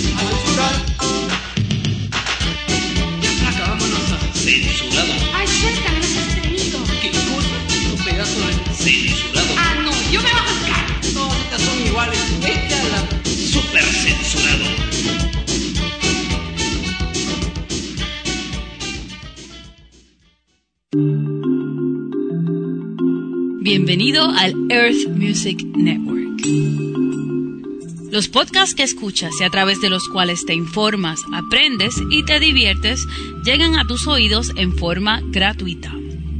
Los podcasters ponen su trabajo y esfuerzo para producir el contenido. Pero el hospedaje, transferencia y licencias para reproducir música comercial no son gratuitas. Esos costos son pagados por el Earth Music Network a través de pequeñas donaciones que realizan algunos podcasters y por escuchas. Tú puedes ayudar a la comunidad. Apoya a tus podcasters favoritos, al podcasting en español y a la libertad de expresión de que gozamos en el Earth Music Network. Haciendo una pequeña donación desde nuestra página principal en www.emnhome.com.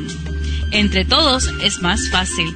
Gracias por tu apoyo y una vez más, bienvenido al Earth Music Network. Hola, soy Igor Penderecki, presidente de la única comunidad nudista en Lima. Antes no podíamos salir a comprar nada. Pero ahora, cotear nos cambió la vida.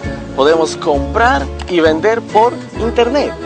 Coteamos nuestra ropa que ya no usamos y pude cotear mi cámara digital que tanto quería. Ahora tenemos una vida plena y no nos falta nada. En el Perú, comprar y vender por internet es cotear.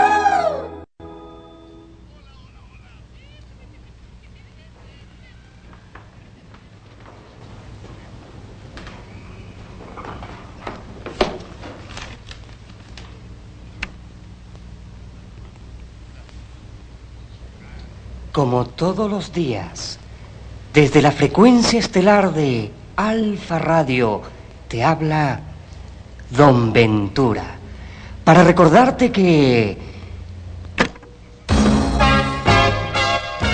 tú eres tu destino.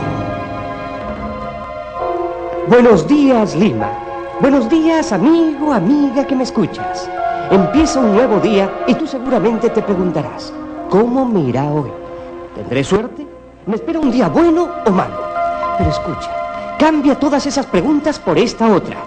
¿Qué voy a hacer yo para que el día de hoy sea mejor que ayer? Esa es la cuestión. ¿Qué hago yo por mí mismo? Tú con tu esfuerzo eres el único que puede convertir un día malo en uno bueno. Porque tú eres tu destino. Respondo a la carta de la amiga Pilar N que se queja todo el tiempo de su mala suerte. No, Pilar, lo que a ti te ha faltado es coraje, decisión, empeño para salir adelante. No has logrado terminar tus estudios, es verdad, pero pudiste seguir luchando. ¿No me crees? Déjame que te cuente una historia. Este era un hijo ilegítimo que nunca vio como tú a su padre, que nunca aprendió como tú a leer y escribir, que pasó su infancia en la miseria, entre la basura, criando chanchos. Pues bien, ese hombre nunca se resignó a esa vida. Luchó por su destino y con los años llegó a dominar uno de los imperios más vastos y ricos de la historia. Su nombre, don Francisco Pizarro, el fundador de esta hermosa ciudad. Y como él existieron y existen muchos otros que no se conformaron y vencieron a la adversidad, alcanzando éxito, fama y fortuna. ¿Dónde está la suerte? ¿Quién la ha visto? ¿Quién la ha tocado? Convéncete, querida Pilar. La suerte solo es el pretexto de los fracasados. Todos podemos triunfar si en verdad lo queremos. Todo está en el estado mental, como dice el doctor Barnard. La vida es como un barco que atraviesa el océano. ¿Quieres ser tú el capitán de ese barco? ¿O te conformas con ser un pasajero más? Algo que se deja arrastrar por la corriente. Solo tú tienes la respuesta, porque tú eres tu destino.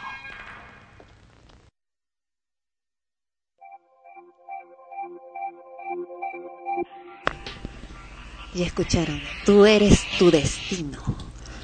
Y así como, como esas palabras, últimamente estoy escuchando mucho hablar de, de, de eso, de que la suerte no existe, de que tú eres capaz de conseguir lo que quieras si es que realmente lo deseas, de que el universo conspira para Todo que está en la mente. quieras. Bueno, yo quiero más torta. Y, se acá te- está. ya, ya. Y el universo conspiró para que se cumpla tu deseo. Bueno, acá está, acá está con nosotros el loco Hans que ha venido de puntoradical.com, acá ha venido a saludar y gracias Hans por, por estar con nosotros en Extremos, episodio 64. ¿Qué tal Sandro? ¿Qué tal Ana Rosa? ¿Qué tal? ¿Cómo están todos ustedes, amigos escuchas? Eh, sí, en efecto, soy el Loco Hans de Lima 14. Aquí viendo que ya... ah, Totalmente desnudo. eh, en parte, en parte, y ahorita me lo quito lo que falta. Oh. oh, oh. ¿Me quitas o te agregas? No, que según, ¿ah? Ha venido a hacer show, dice. Al show, no. pues. no, y estamos aquí reunidos celebrando en parte este, la grabación, celebrando la grabación de Extremos, Extremos. Y, eh, ¿cuántos años cumples, mi estimado? Censurado, censurado. Censurado, censurado, como la canción de Ashley. Como la Ya. vela, como la vela. Eh, nada, seguimos con el programa y aquí celebrando y, y yo no pensaba ni por aquí se me había ocurrido, traje un pedazo de torta, un pedazo, nada. El resto ya te lo comiste. la mitad. Bueno, pues ya, ya, pártela, pues pártela ya. Sí. Espérate, pues voy a prepararla. Espero, sí, no, espero que tengan platitos, cuch- este, cucharitas, ahí está. Platitos hay, Reciclamos, cucharitas, reciclamos. cada uno tiene su cucharita. Hay que reciclar. Listo, le damos pase a Sandro. A- Alguien va a comer. Gracias, Hans, gracias. No, de verdad te pasaste por... No, no esperaba menos. Eh, No, no te esperaba, tampoco pensé que ya no venía. A comer, dice, a, a comer o a, o a ser comido. Perdón. Continuamos con el programa. Y continuamos precisamente Ana Rosa, hablando, la ¿no? nueva conductora de Extremo. Por hoy, por hoy. Dicha sea de paso, se supone que Sandra está de invitado, pero de rato en rato también conduce, porque no puede con su genio. Mientras, mientras, claro, cuando no hables porque está dándole curso. Que está dando curso. Los 60 de Alan García. Ah, precisamente también alguien ha cumplido años y es el presidente del Perú, el doctor Alan García Pérez. Y un diario, ¿qué diario es? Ajá. Ajá. Sacó una nota de los 60 de Alan. ¿Es diario Ajá o diario Ajajajaja? Como Ajá. Oaxaca. Ajá. Y mencionan, ¿no? Eh, los 60 datos, en este caso, que, que tienen que ver en, este, en esa situación con su edad, de Alan García. Y ponen como el primero. Vamos a mencionar los 60, Sandro. bueno, quiere que mencionemos los 60. Nombre: Alan Gabriel Ludwig García Pérez. Ese es el primero de los 60. Segundo. Segundo, fecha de nacimiento 23 de mayo de 1949. Uf. Tercero, hora 12 y media de la noche, ¿no? Del día. Del día, 12 y media pm. Eh, lugar, Clínica Maizón de Santé Lima. Signo Géminis. Padres, el contador Carlos García Ronceros y la profesora Anita Pérez de García. Sus hijos, seis. Seis, seis. Carla García Buscaglia, Josefina, Gabriela, Luciana, Alan Raúl García Nores y Federico Dantón García Chessman. Su engreído, Federico Dantón, de cuatro añitos. Su estatura, un metro noventa y tres. Primaria y secundaria, Instituto Experimental número uno de Barranco y la Gran Unidad José María Eguren de Barranco. 11, dato 11. Ganó varios concursos de recitación y redacción. Eh, número 12, primer cargo político, alcalde escolar. Ojo que estamos mencionando todos estos datos de Alan García y, quienes lo estén escuchando traten de sacar sus conclusiones del por qué, ¿no? Porque tampoco por las puras creo que han cogido 60 datos de Alan García. Eh, 13, universidades Católica de Lima y San Marcos, Escuela de Hautes Políticas de París y Complutense de Madrid. 14, profesión, abogado, sociólogo y doctor en ciencias políticas. 15, partido APRA, por supuesto. 16, ingreso a la APRA a los 12 años, juventud aprista. Ingresó al APRA. Ingreso al APRA, dice. Ah. O sea, ¿en qué fecha este, fue su ingreso al partido aprista? A los 12 años, a la juventud aprista. 17. Padre espiritual, Víctor Raúl Aya de la Torre. 18. Libros. 12 publicados. El más conocido, El futuro diferente. 19. Eslogan. Mi compromiso es con todos los peruanos. Palmas, compañeros. Vamos, con el. ¿Cuál es eso? 19. 19, eslogan. Mi Ah, compromiso. 20. Ah, el 20 es sus rivales Hugo Chávez y Evo Morales. Bueno. Sus rivales en Perú, sigue el, el rivales en 21. Perú. Ya, 21. Sus rivales en Perú, Fernando Popio Olivera y Ollanta Humala. 22. Hincha de Alianza Lima, aunque Danton es crema. ¿Quién es Danton? Su hijo, Su ¿no? hijo. ¿Crema qué es? La U. Ah, sin palabras. Ya, orquesta, Hermanos Yaipen y Grupo 5, con quienes torneó en mismo Palacio de Gobierno, o sea, bailó. Hermanos, Carlos García Pérez, ya fallecido, presidente dos veces. Carrera política, este es el 26. Diputado constituyente en el 1978 y 1979. Diputado en 1980 y 1985. Y senador vitalicio entre el 1990 y 1992. Hasta que el autogolpe de Alberto Fujimori casi lo elimina. Del 40 al 60 los lee Merich. 27. Como llegó a Palacio en sus dos gobiernos, ganó tres ta- tras pasar a segunda vuelta. Récord. Es el único aprista que ha llegado a ser presidente de la República. 29. Es el presidente constitucional más joven del- de América a los 36 años. Conoció a su padre recién a los 5 años. Es el 30. 31. Su padre falleció el 2 de agosto de 1979 a los 84 años. Su apelativo es Caballo Loco que lo acuñó Sofocleto por su forma de pararse cuando fue diputado. El 33, miedo, morir en la calle como John F. Kennedy. 34, pese a ser considerado mejor or- orador en el Perú, sus eh, notas en literatura en la Universidad Católica eran de 11. Baile, el teteo, el famoso baile del teteo. 36, canción favorita, La vida es un carnaval de Celia Cruz, también ya fallecida. Asilo político en Francia y Colombia. 38, amigos cercanos, Luis González Posada, Luis Nava y Enrique Cornejo. 39, cocina, entra solo a comer. Está buena. y 40, lugar de visita, Museo de, de Bolívar en Santa Marta, Colombia. Continúa con el 41, Mary. Mary. Su plato preferido es el ceviche y cuy con papa, también sancochado de camarón, tamal en la esquina de la catedral de Cusco y ají de gallina. Postre, muere por el ranfañote, mazamorra y el arroz con leche. Su deporte es el yoga. 44. Fuma, nada con cigarros. ¿Es nada con cigarros o...? No fuma, o no fuma. No fuma. o están nadando con cigarros.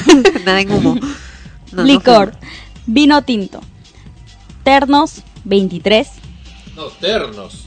Ternos, 23. el número 47, el color azul marino. 48, zapatos, 44 y 45. 49, domicilio. Calle Trinidad, 230, San Borja. O sea, por aquí nomás. 50, cantante, Pavarotti, es hincha. 51, ritmos, Rita la Caimana. Y todos los temas de la Sonora con Celia Cruz. 52, bandas presidenciales, 3. 53. Admira a Bolívar y Napoleón después de Víctor Raúl Haya de la Torre. 54. Ciudad. París después de Lima. 55. Pasea por el centro de Lima en las noches. ¿Todavía 56. en moto?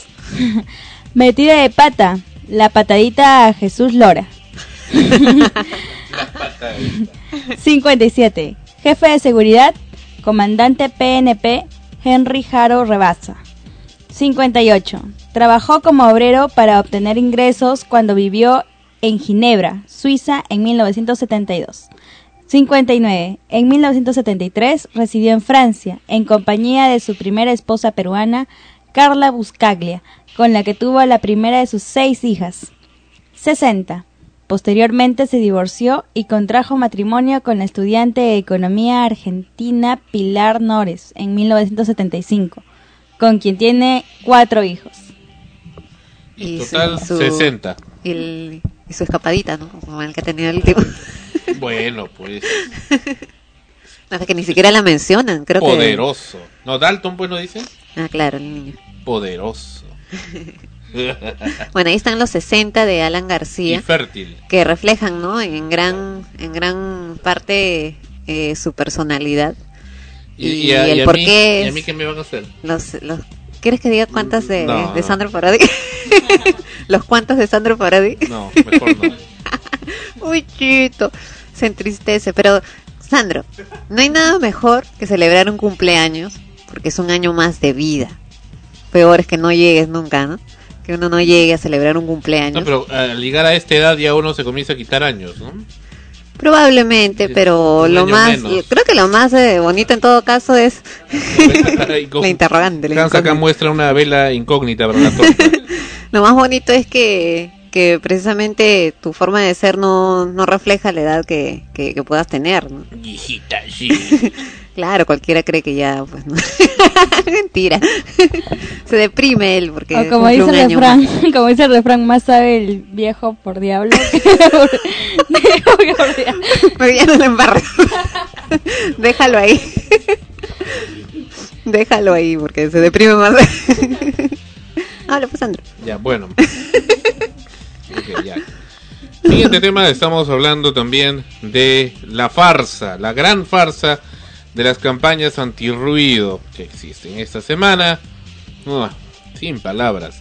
Han dado sí, una- un premio, creo, felicitación a la Municipalidad de Miraflores. ¿Qué tal marisco esta gente por su campaña antirruido? Qué patético realmente. Es una payasada esto. ¿De qué se trata esta estupidez?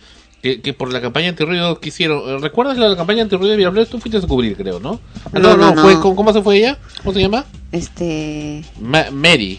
Ella es Mary, el otro era Mari. Mari, Mari. Mari, Mari, Mari cubrió eso, pero realmente es ridículo. La, la- la gente de la municipalidad de Miraflores. Hace dos días estuve en la esquina de Los Pinos con Shell. En Miraflores eran las 19 horas y 30 minutos. Y había un sujeto con un vehículo que gozaba y se veía en su rostro cómo reía, tocando la bocina que era una bocina, bocina en forma de alarma. Dicho sea de paso, escuché más de una alarma en ese lugar, bastante mortificante, pero solían hacerlo. ¿Y dónde estaba la policía municipal?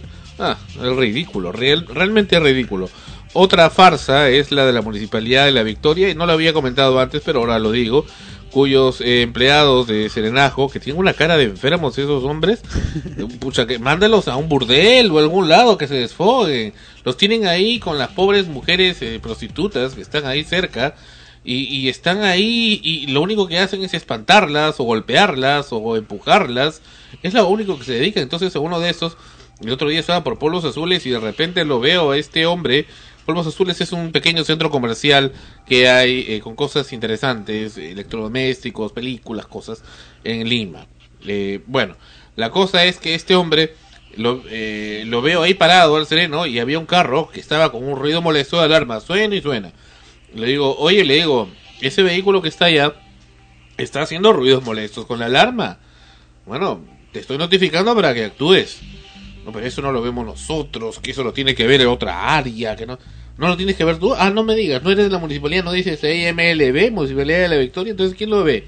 Y se contradecía y no sabía qué explicar. Es que ni siquiera sabe. No sabe, pero, y, y- pero para la hora de golpear a las prostitutas, a la hora de, de espantarlas, de, de mortificarlas, por supuesto, porque no se van a poder defender ahí, ahí sí están número uno, claro que sí. Mejor dicho, hacer la pinta porque las prostitutas ni les hacen caso.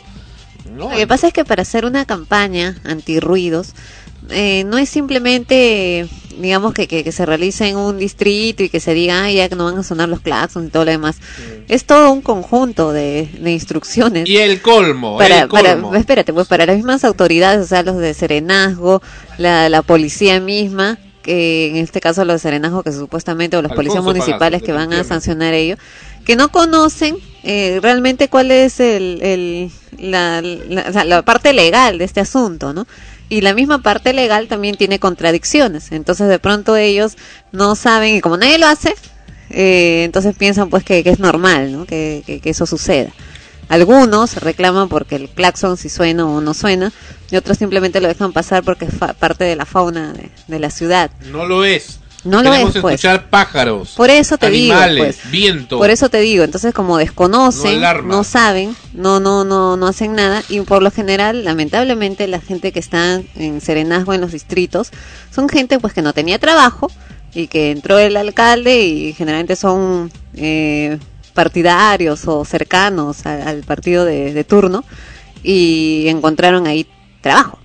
Pero no están preparados para nada, ¿no? Es más, creo que el, el- un día los llaman, les vas a, vas a entrar a trabajar en Serenazgo y les ponen el uniforme y les dicen pues cosas genéricas, ¿no? De lo que Lo único que les, lo único que saben hacer es golpearles en el trasero a las prostitutas. Eso es lo que les encanta, para que les atienda gratis. Eso es lo que buscan. Eso es lo que quieren y hay que hablarlo las cosas, las- hay que hablar las cosas como son. Y bueno, y, y, y y seguimos hablando del tema de ese tipo de cosas de las municipalidades y ahora hablamos del tema de Barranco y esta gran farsa que organizó, bueno, que, que hablando de farsas, ¿quién mejor que el diario El Comercio, no? El diario El Comercio del Perú, otrora un, un respetable diario, organizó en el, en el distrito de Barranco, en Lima, una audiencia vecinal. Quien habla tuvo la oportunidad de inscribirse, bueno, llegué tarde para poder tomar la palabra, no se me permitió. Eh, y te ofrecían, dice, su cortesía, su cortesía. ¿Qué era la cortesía? Te daban un periódico del comercio para que lo exhibas, ¿no? Para que crean, le, le tomen foto y digan, mira cuántos lectores tiene el diario. Es ridículo. Por supuesto que no acepté. Pero bueno, al margen de eso, en esas reuniones eh, dicen que estuvo el alcalde, bueno, ya que no se me permitió tomar la palabra, tomo la palabra acá para decirle al señor alcalde que cómo se atreve a hablar de que él es el abanderado en contra de los ruidos molestos, como lo ha dicho en su revista, la revista que hemos tenido que pagar con las contribuciones de los vecinos, cuando él mismo, con su propio vehículo, promueve los ruidos molestos, como ya lo hemos denunciado anteriormente.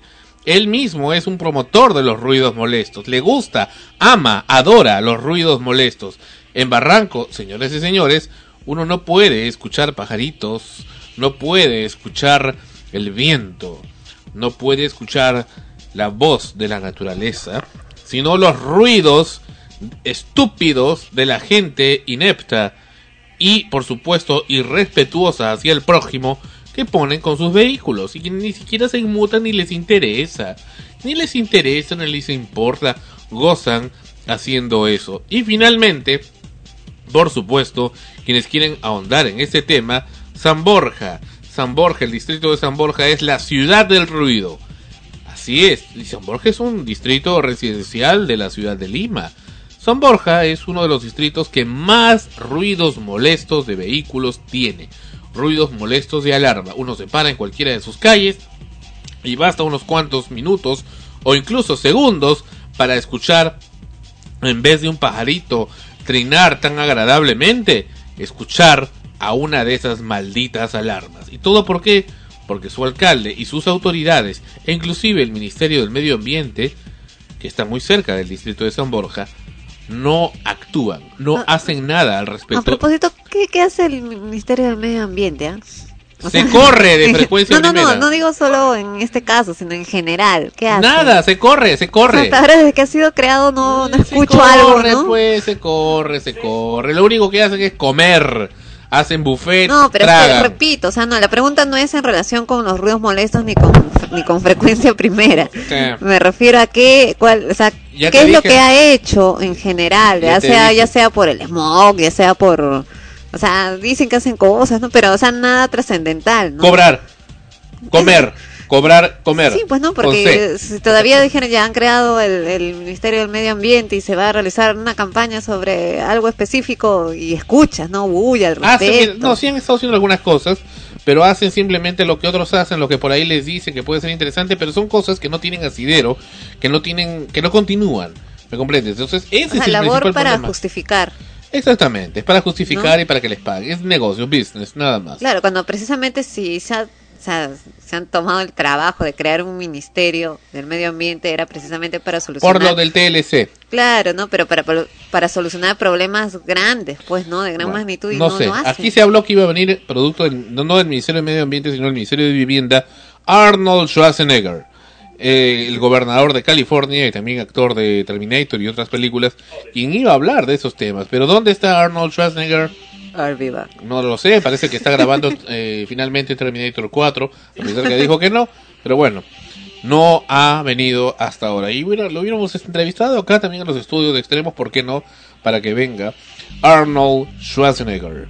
Te hubiera hecho hasta la vista de No, hubiera exterminado a esa gente que hace, hace esos tipos de ruidos. ¿No es exterminador?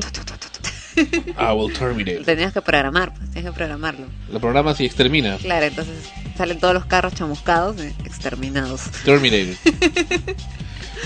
Bueno, regresamos. Viene Fonchi y hay más comida. Acá hay más temas, no, hay más comida. Esto es, ese es uno de los temas favoritos de Frecuencia Primera. Es John Anderson junto al grupo Vangelis y The Friends of Mr. Cairo. Los amigos del señor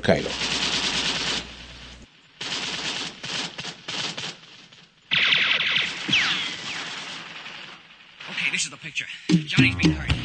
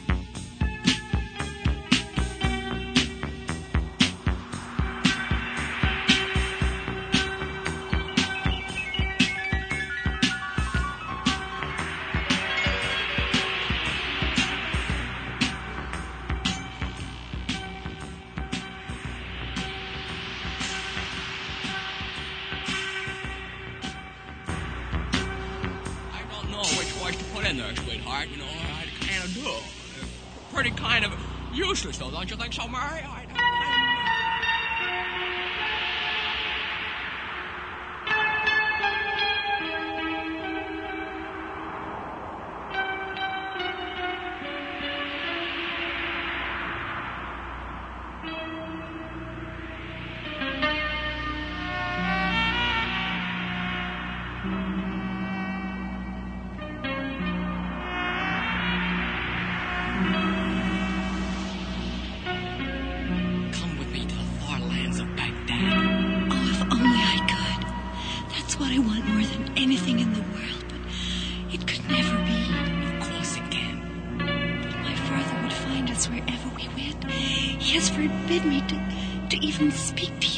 finds me now, I don't know what he'd do.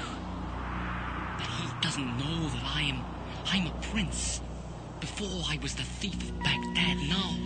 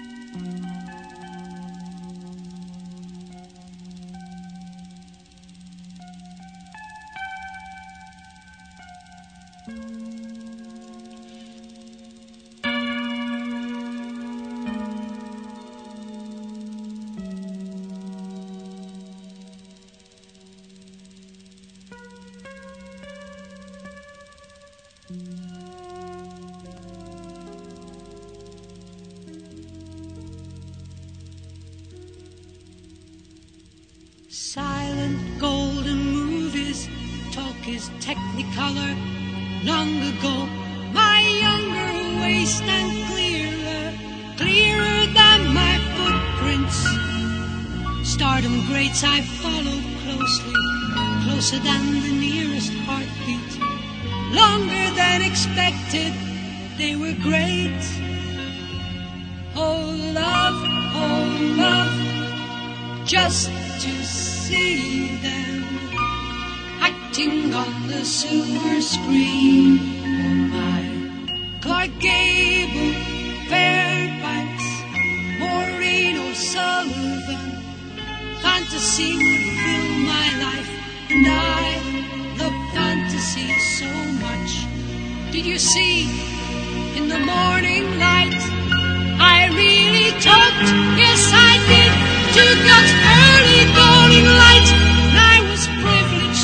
Frecuencia primera, la señal de la nueva era.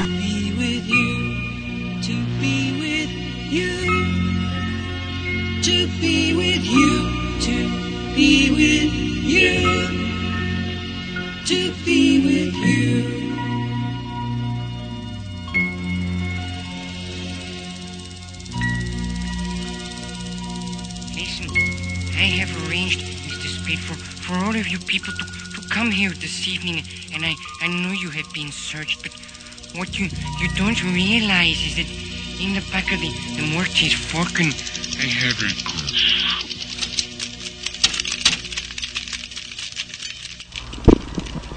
Nuevamente en extremos, luego de, de unos minutos relajantes.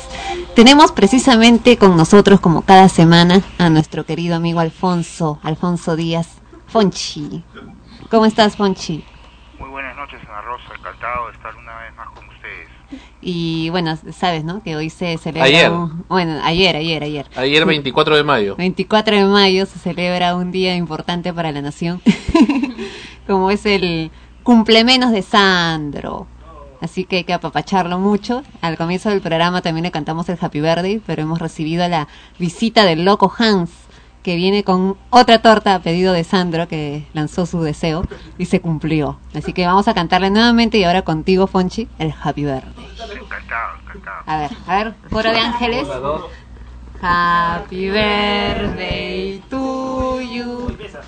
Happy birthday to you. Happy birthday tuyo, happy birthday tuyo. Happy birthday, Sandrito. Happy birthday to you. ¡Sopla! Vamos, Sandro, demuestra que todavía soplas. Ya. Bravo. Y ahora sí a comérselo, ya parte, parte. Y aquí tenemos a Sandro que ha soplado su, su vela. Tus palabras, Sandrito, para que des pase a Ya. Fonchi. Gracias por segunda vez. Por la segunda torta. Que cada torta es, y ahora vienen otras más, seguro. No, ahora viene una torta con una chica dentro. Ahora viene, ¿ah? ahora viene una torta con Ashley adentro. y Ashley que no ha llamado. Bueno, bueno, sin palabras. Ya, ok. Bien, bien. Vamos a continuar entonces con el programa. No, no estamos eh, evadiéndote, Sandro, no vais a creer eso. Gracias. Al contrario, vamos a tocar un tema muy importante que también ha sido parte de, de tu experiencia en, en tu vida, precisamente el de los clubs de fans. Sí, pero an- antes de lo de los clubs, que es un tema importante también que, que está programado para tratar hoy, Fonchi finalmente ya vio Noise, esta película extraordinaria que nos narra pues la, la historia de este hombre que está desesperado por el tema de las alarmas de vehículos allá en Nueva York. Cuéntanos, Fonchi, ¿cómo fue tu experiencia con Noise?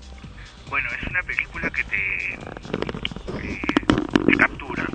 No puedes dejar de verla. Eh, este, a pesar de yo haberla tenido que ver por trabajo en dos tiempos distintos, en dos partes, eh, eh, era dificilísimo tener que, pararla. Eh, me ha encantado, creo que es una película que va, se va a convertir en un clásico. Las actuaciones, bueno, son increíbles, pero lo importante es el mensaje, ¿no? Eh, esa película en mi caso ha movido, ha, ha- ha movido muchas emociones y sentimientos porque es eh, lo que cada uno de nosotros experimenta en su día a día cuando quiere en algún aspecto luchar contra el sistema, ¿no? Este, hay una frase de la película que me encanta en donde la chica, una de las, las protagonistas, que es la, la señorita que descubre quién es este, este héroe eh, Sí, la, chi- cubano, la chica que es bisexual, creo, ¿no? Así es. Ella cuando llega un momento en que él le dice, este, no, él no entendía por qué la gente eh, se conformaba y ella le dice, es que simplemente son ovejas que ven el matadero frente a ellas, saben que van a morir, pero ya, ya que la puerta está abierta, siguen avanzando. Eh, Es lo que pasa con el 99% de la población en el mundo. Son personas, creo, que están ya eh, se han rendido, ya no quieren pelear, ya no quieren luchar por nada, simplemente son un número más eh, y, y el conformismo pues es este la, bandera que los caracteriza, ¿no? Es lo, lo, lo rescatable de la película, como un hombre lucha por, por eh, sus derechos, porque al final la paz física y mental es un derecho, y a pesar de que al comienzo todos los jueces, abogados le dan la espalda, él logra finalmente su cometido utilizando bueno la creatividad que es tan importante, ¿no? Ujú. Qué bueno, qué bueno, me alegra que te haya gustado y bueno, hay que difundir también el poder ver esta película que lastimosamente no la han estrenado ni parece la van a estrenar en el Perú. ¿Sabes, Sandro? Voy a aprovechar, este, no importa el aire, pero tengo el encargo de la Asociación Científico Académica de Psicología de la Universidad Católica de Santa María aquí en Arequipa, de invitarte a, a- aquí a Arequipa. Yo estoy viajando a Lima, como tú sabes, en unas horas Sí. Y voy a hacerte la invitación personalmente. Gracias. Sucede que la Asociación Científico Académica de Psicología es una entidad que busca este, ampliar los conocimientos y difundir más la cultura en, en, en la universidad. Y en ese sentido, lo primero que se me ocurrió al terminar de ver la película fue llamar al presidente de esta asociación y vamos a pasarla en pantalla gigante en el auditorio más importante de la universidad. Qué bueno. Y nos encantaría tenerte a ti y a Ana Rosa como panelistas para discutir y conversar este tema que es tan actual. Con el mayor gusto. Sí, sí, este, así que ya la invitación te la estoy llevando yo personalmente en, en unas horas.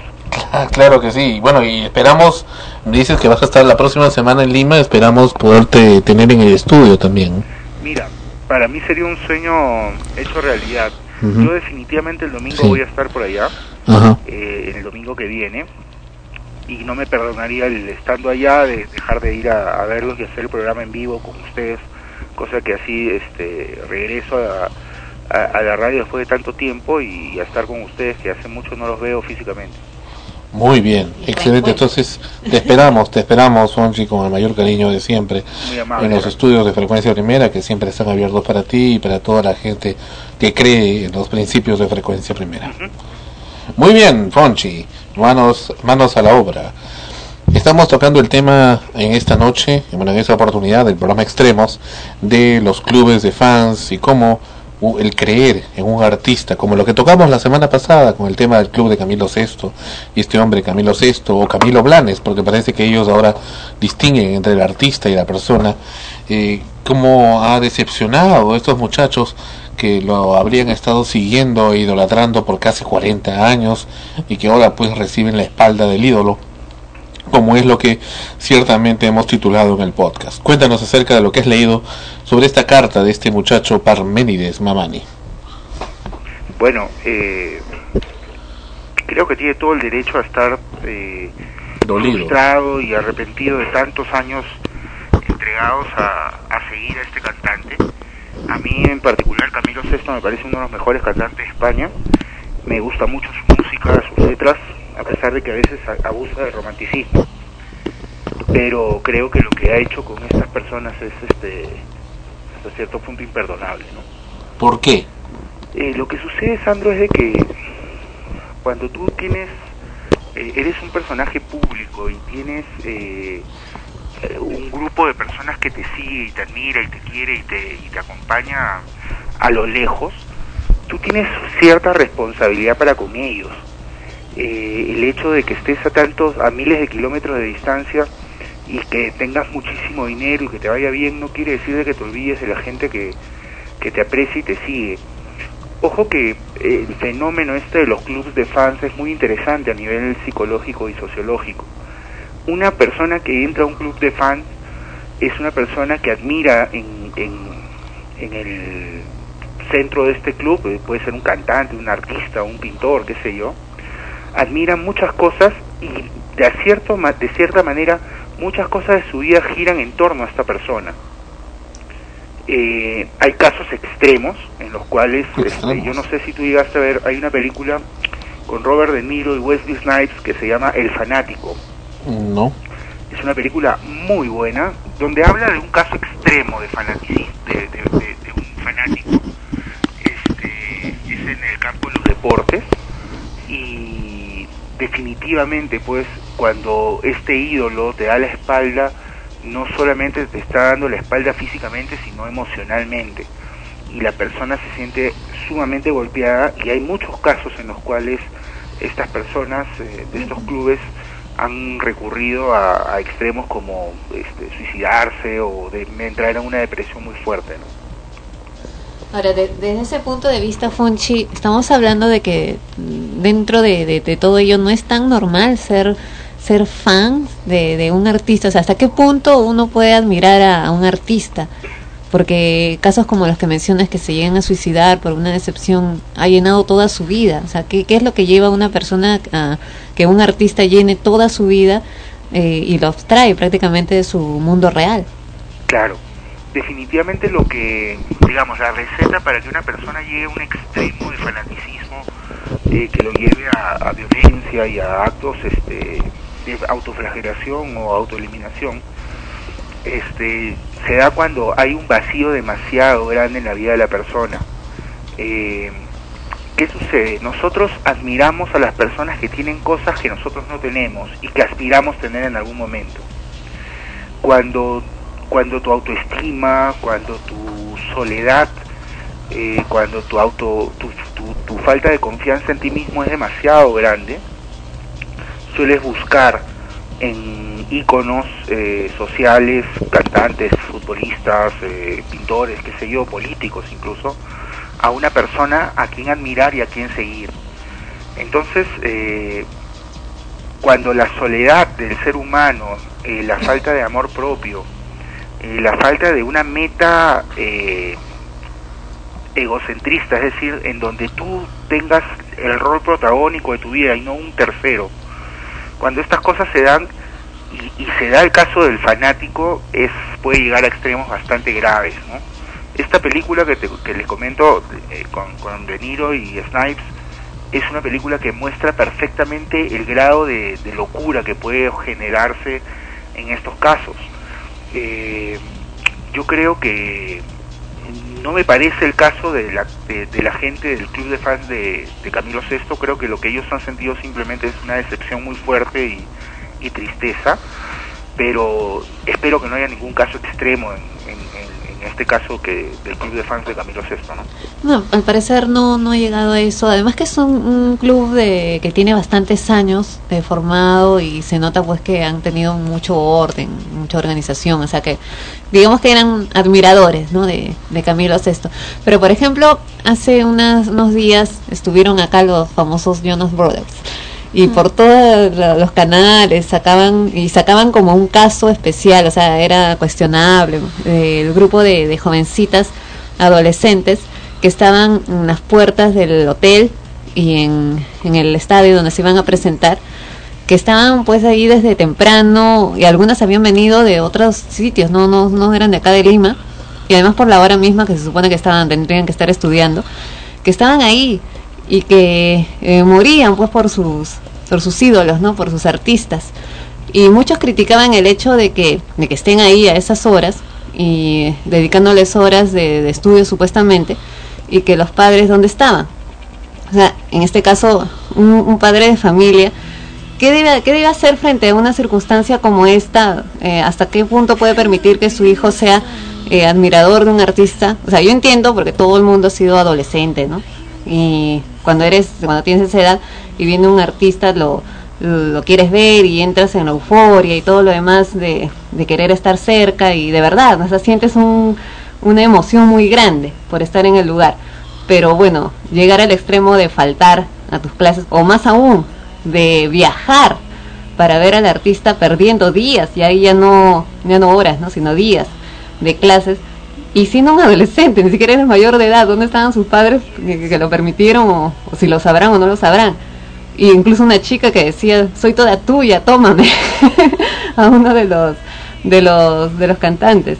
¿Qué es lo que debe hacer un, o sea, ¿cómo, cómo un padre puede medir eso en su hijo, en su hija, que ingrese a un club de fans y dedique toda su vida a ello?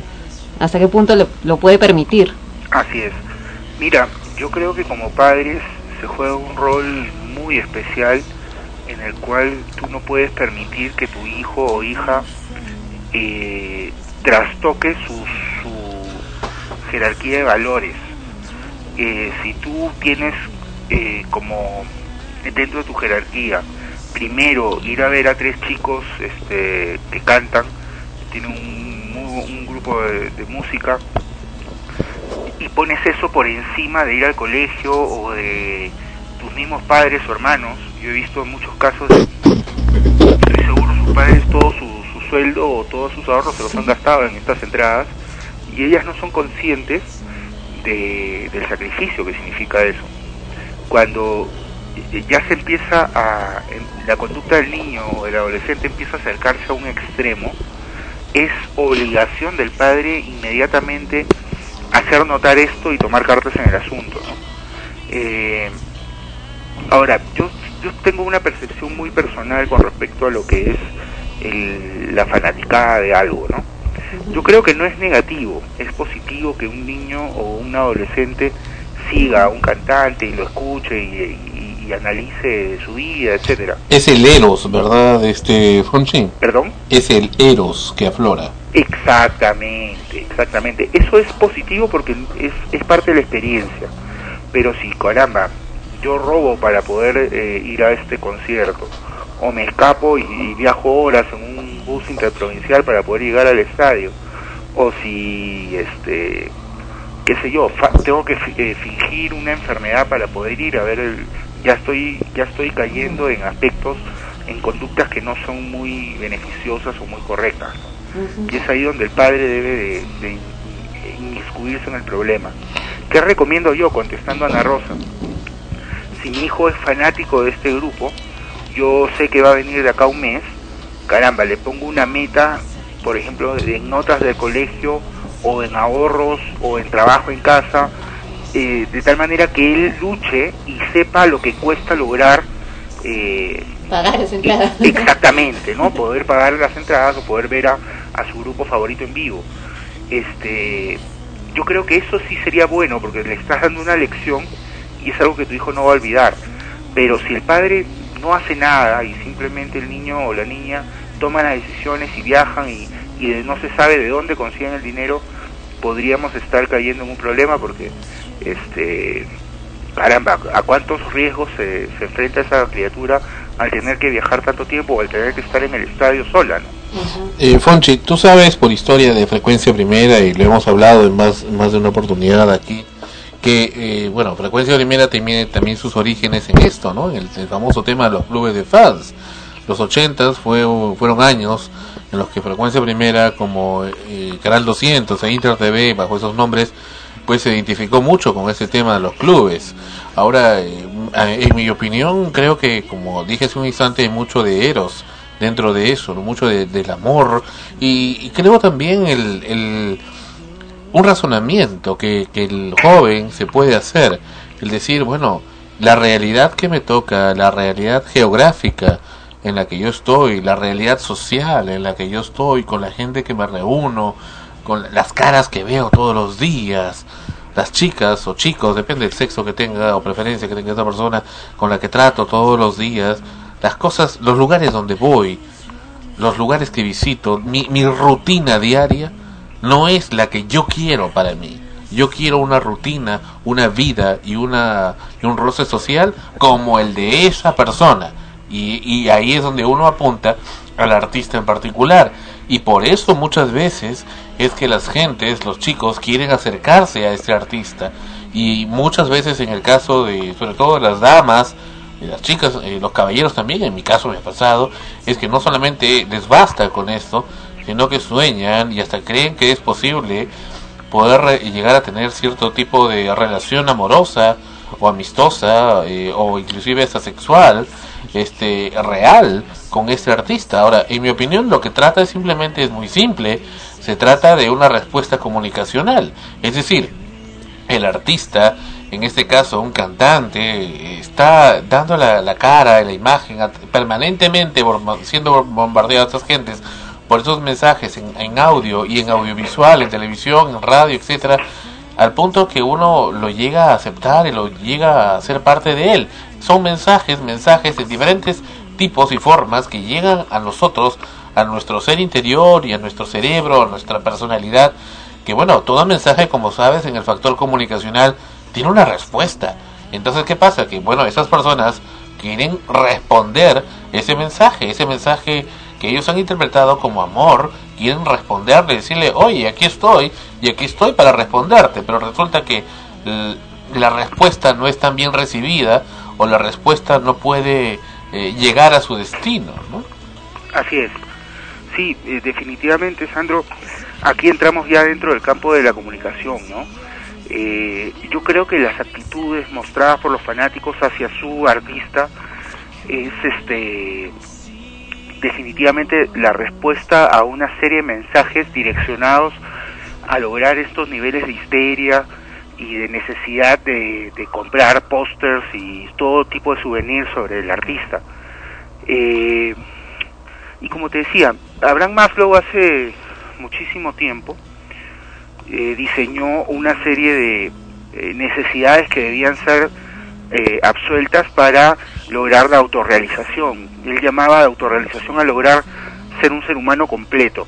Y una de ellas era el- la necesidad de pertenencia.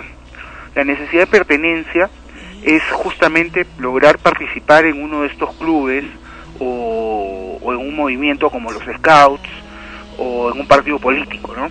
Eh, el sentirte parte de este movimiento que, que gira alrededor de un artista es algo que cubre esta necesidad de, pertenencia.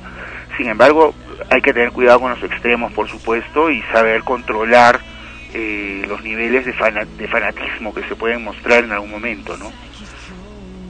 Pero ¿qué pasa cuando has estado tan identificado con este artista o con esta imagen que lo sientes por casi 40 años? Es toda una vida. Como el caso de lo, volvemos al tema de lo de Camilo VI, y de repente resulta que no, que se esfuma, ¿no? O sea, resulta que esto era simplemente un ídolo fantasma, un ídolo de barro. Entonces que, que la persona y el cantante son dos personas, dos individuos diferentes y entonces te quedas, te quedas en la nada, te quedas como que, ha muerto alguien de tu familia, como es lo que menciona este muchacho Parménides, ¿no? Te quitan a alguien. Vamos a regresar con el comentario de Fonchi en unos instantes en Extremos.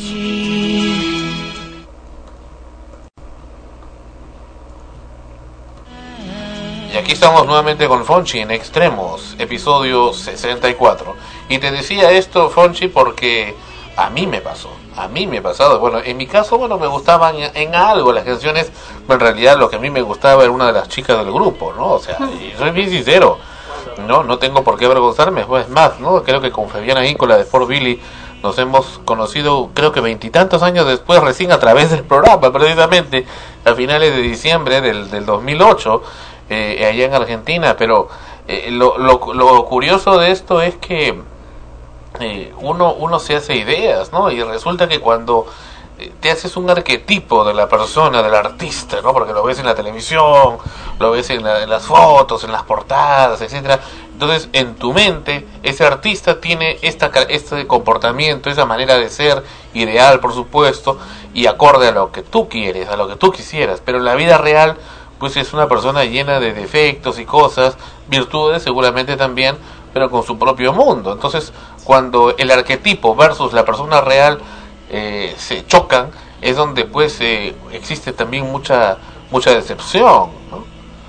Así es, efectivamente. eh, como te explicaba, hay, hay para todo, para toda conducta humana o todo fenómeno social hay, digamos, eh, niveles aceptables, hay niveles comprensibles, ¿no?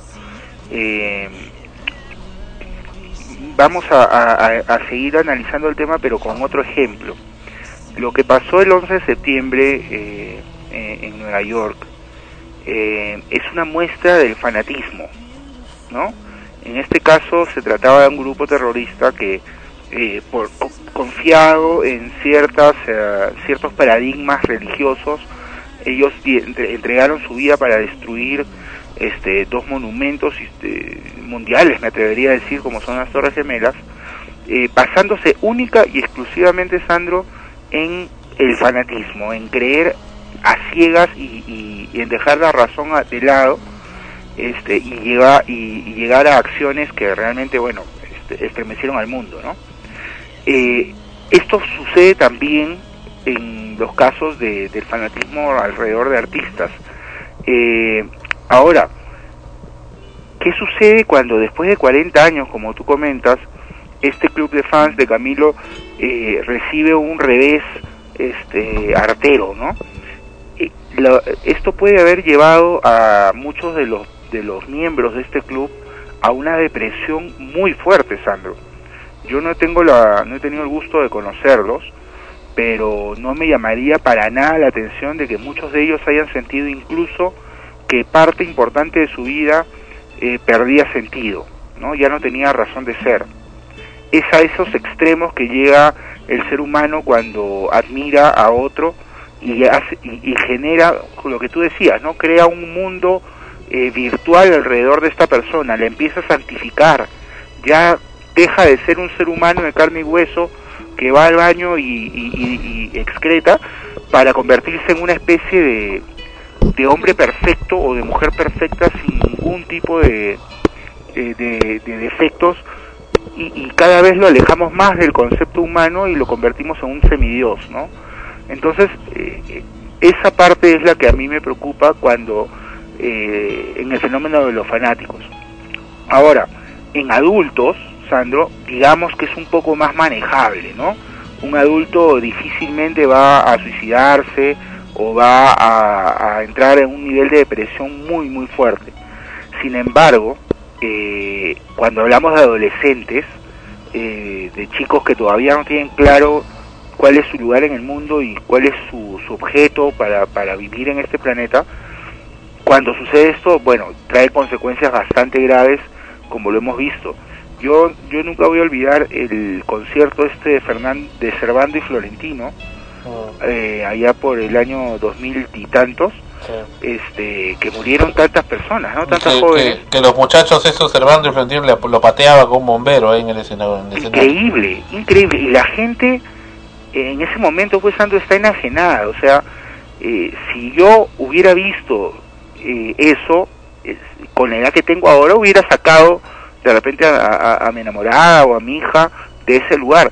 Pero en ese momento yo veía las cámaras y veía que al momento, en el momento en el que estos chicos eh, golpeaban al bombero, la gente eh, se, se enardecía, pero no en contra de los cantantes, sino a favor de ellos, como diciendo, oigan, déjenlos cantar, ¿no? Y, y no les importaba que había gente muriendo ahí. a- a- ¿Por qué tocas a mi ídolo? Así es, así es, así es. Y, y esos son extremos a los que no debemos los padres permitir que lleguen nuestros hijos. Yo, eh, por ejemplo, eh, te, te voy a pasar por el correo ahora terminando el programa un reclame que me gusta mucho. Tú sabes que soy fanático del fútbol, ¿no? Seguidor del fútbol, sí. Hay un ¿Fanático reclame- o seguidor?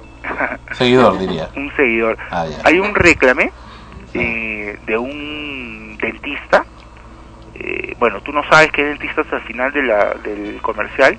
Se ve a un hombre que amanece llorando, su- suena el despertador y empieza a llorar.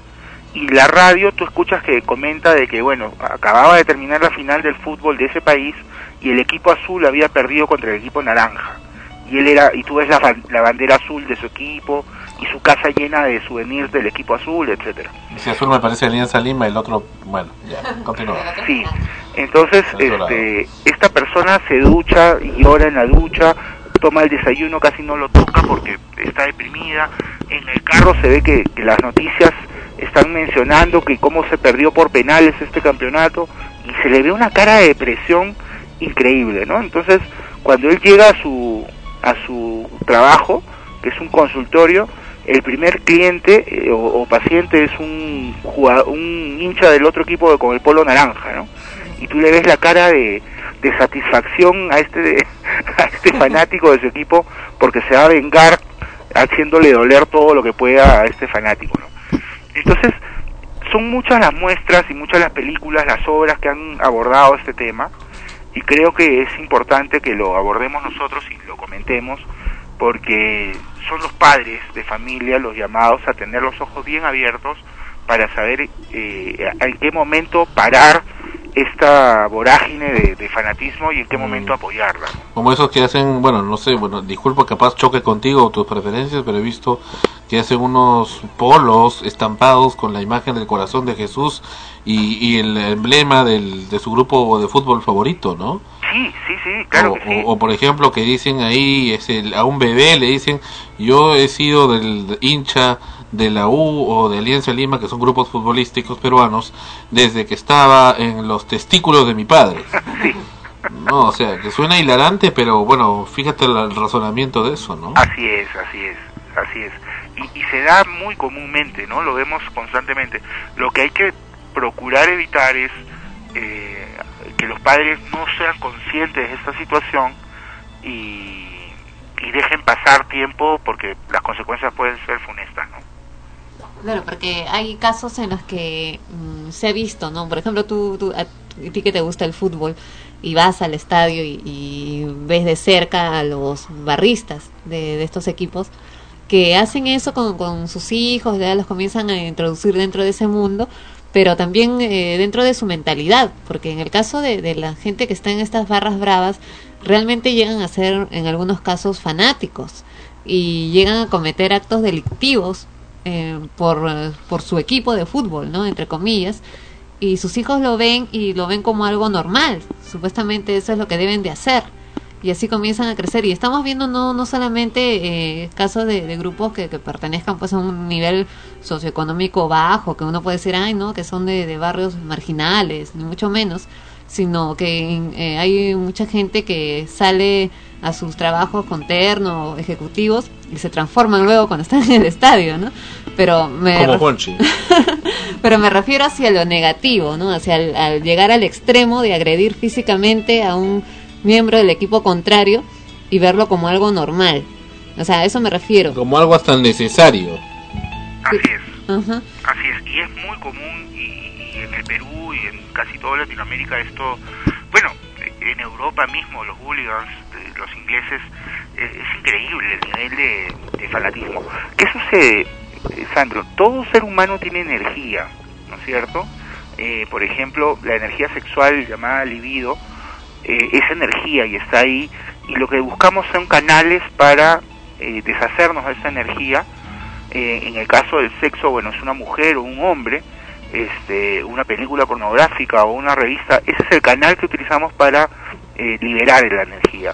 En el caso de los adolescentes que tienen demasiada energía, no solamente por el contenido sexual, sino por los cambios hormonales, los cambios físicos, etcétera, eh, estos eh, grupos fanáticos eh, o, o clubs de fans son lugares en donde esta energía es eh, direccionada hacia una persona que tiene eh, características que nosotros no tenemos y quisiéramos tener. Entonces, es por eso que en el caso del fútbol o en el caso incluso de, de los cantantes, esta energía puede ser violenta, es decir, tanática, o puede ser erótica, ¿no? Es decir, eh, hacer carteles, escribir eh, cartas muy bonitas al fanático, hacer, al, al- perdón, al cantante, hacerle una página web. Depende de la persona cómo utiliza esa energía. Si O para quererse entregar sexualmente, ¿no? ¿Perdón? O quererse entregar, ofrecerse sexualmente. Por supuesto, por supuesto, así es. Y, y bueno, eh, es muy común, ¿no? Eh, hay una película que se llama Almost Famous, que habla de, de un grupo de rock, al eh, es un caso de la vida real además, al cual un periodista eh, muy joven, de unos 16 años, em- este chico empieza a escribir para la revista Rolling Stones y hace una gira con este grupo de rock. Y esa gira es en lo que consiste toda la película. Y ahí tú ves cómo las fanáticas se entregan por, por nada, o sea, simple y llanamente están ahí esperando ser escogidas con el dedo divino del cantante y se van a pasar la noche con él, ¿no? Entonces, este, son las llamadas groupies. Entonces es normal esto, eh, pero cuando llega a, a extremos como los que comento de, de ofrecer tu, de, de ofrecer servicios sexuales, así no te paguen, ya estamos hablando de una, de, de tener eh, valores trastocados, ¿no? Dime, Fonchi, ¿qué es lo que hace que una persona, un ser humano, tan ser humano como tú, como yo, como los que estamos acá en el estudio, pueda ser considerado eh, digno de, de eso, ¿no? De, de idolatría. En realidad son seres humanos comunes y corrientes. Yo he hablado con algunos de esos artistas, eh, no voy a mencionar los nombres porque en todo caso ellos quieren mantener su privacidad, algunos de ellos ya los hemos entrevistado en el programa, pero dicen, ¿por no entiendo por qué se fijan de esa manera en mí. O sea, igual, por ejemplo, pasa con las actrices pornográficas, ¿no? Que hoy en día están apareciendo muchas en internet, que se, son modelos, teenagers, que también tienen sus páginas y tienen una gran legión de admiradores, eh, y, y que gente que haría cualquier cosa por simplemente tener, aunque sea un pedacito del cabello de ella, ¿no? O sea, pero en realidad son chicas o hombres comunes y corrientes en el- al fin y al cabo, tanto con virtudes y defectos, pero ¿qué hace que, que se vuelvan tan especiales, tan diferentes? Eh, eh, pasa lo mismo guardando las distancias y, respetando mucho a, los católicos, la gente que sigue una religión. Pasa lo mismo con la religión, ¿no? Uno llega a proyectar en el- la persona a la que sigue, eh, sea un profeta, sea un cantante, sea un, ar- un pintor, lo que sea, un equipo de fútbol, llega a proyectar en ellos eh, muchas cosas que como bien mencionabas hace un momento, Sandro, no existen necesariamente. Es más, eh, hay personas que eh, llegan a creer tanto en las celebridades que piensan pues de que tienen poderes especiales y que de repente no van al baño nunca, de repente no les apesta la boca, de repente no les apestan los pies y caramba, son como tú bien dices personas comunes y corrientes, pero es un, con- un, contenido netamente externo el que genera esta el que genera el fan en esta en esta imagen del icono del- de la celebridad. No es que exista realmente, no es que esta persona sea especial, eh, lo que pasa es que tiene un don, de repente el canto, de repente el- la poesía, qué sé yo, pero eh, muchas veces depende de la, del fanático el nivel o, los niveles de, de- exageración en el seguimiento de, la vida de este, de este cantante. Yo, por ejemplo, soy un perdido admirador de Joaquín Sabina, o sea, y cada vez que él viene yo no me pierdo un concierto de él y cuando no he tenido dinero para ir he conseguido la plata pero he ido. Sin embargo, pues jamás me vas a ver a mí, este, qué sé yo, eh, dejando, dejando de trabajar para poder ir o, o- o abandonando a mis hijos, ¿no?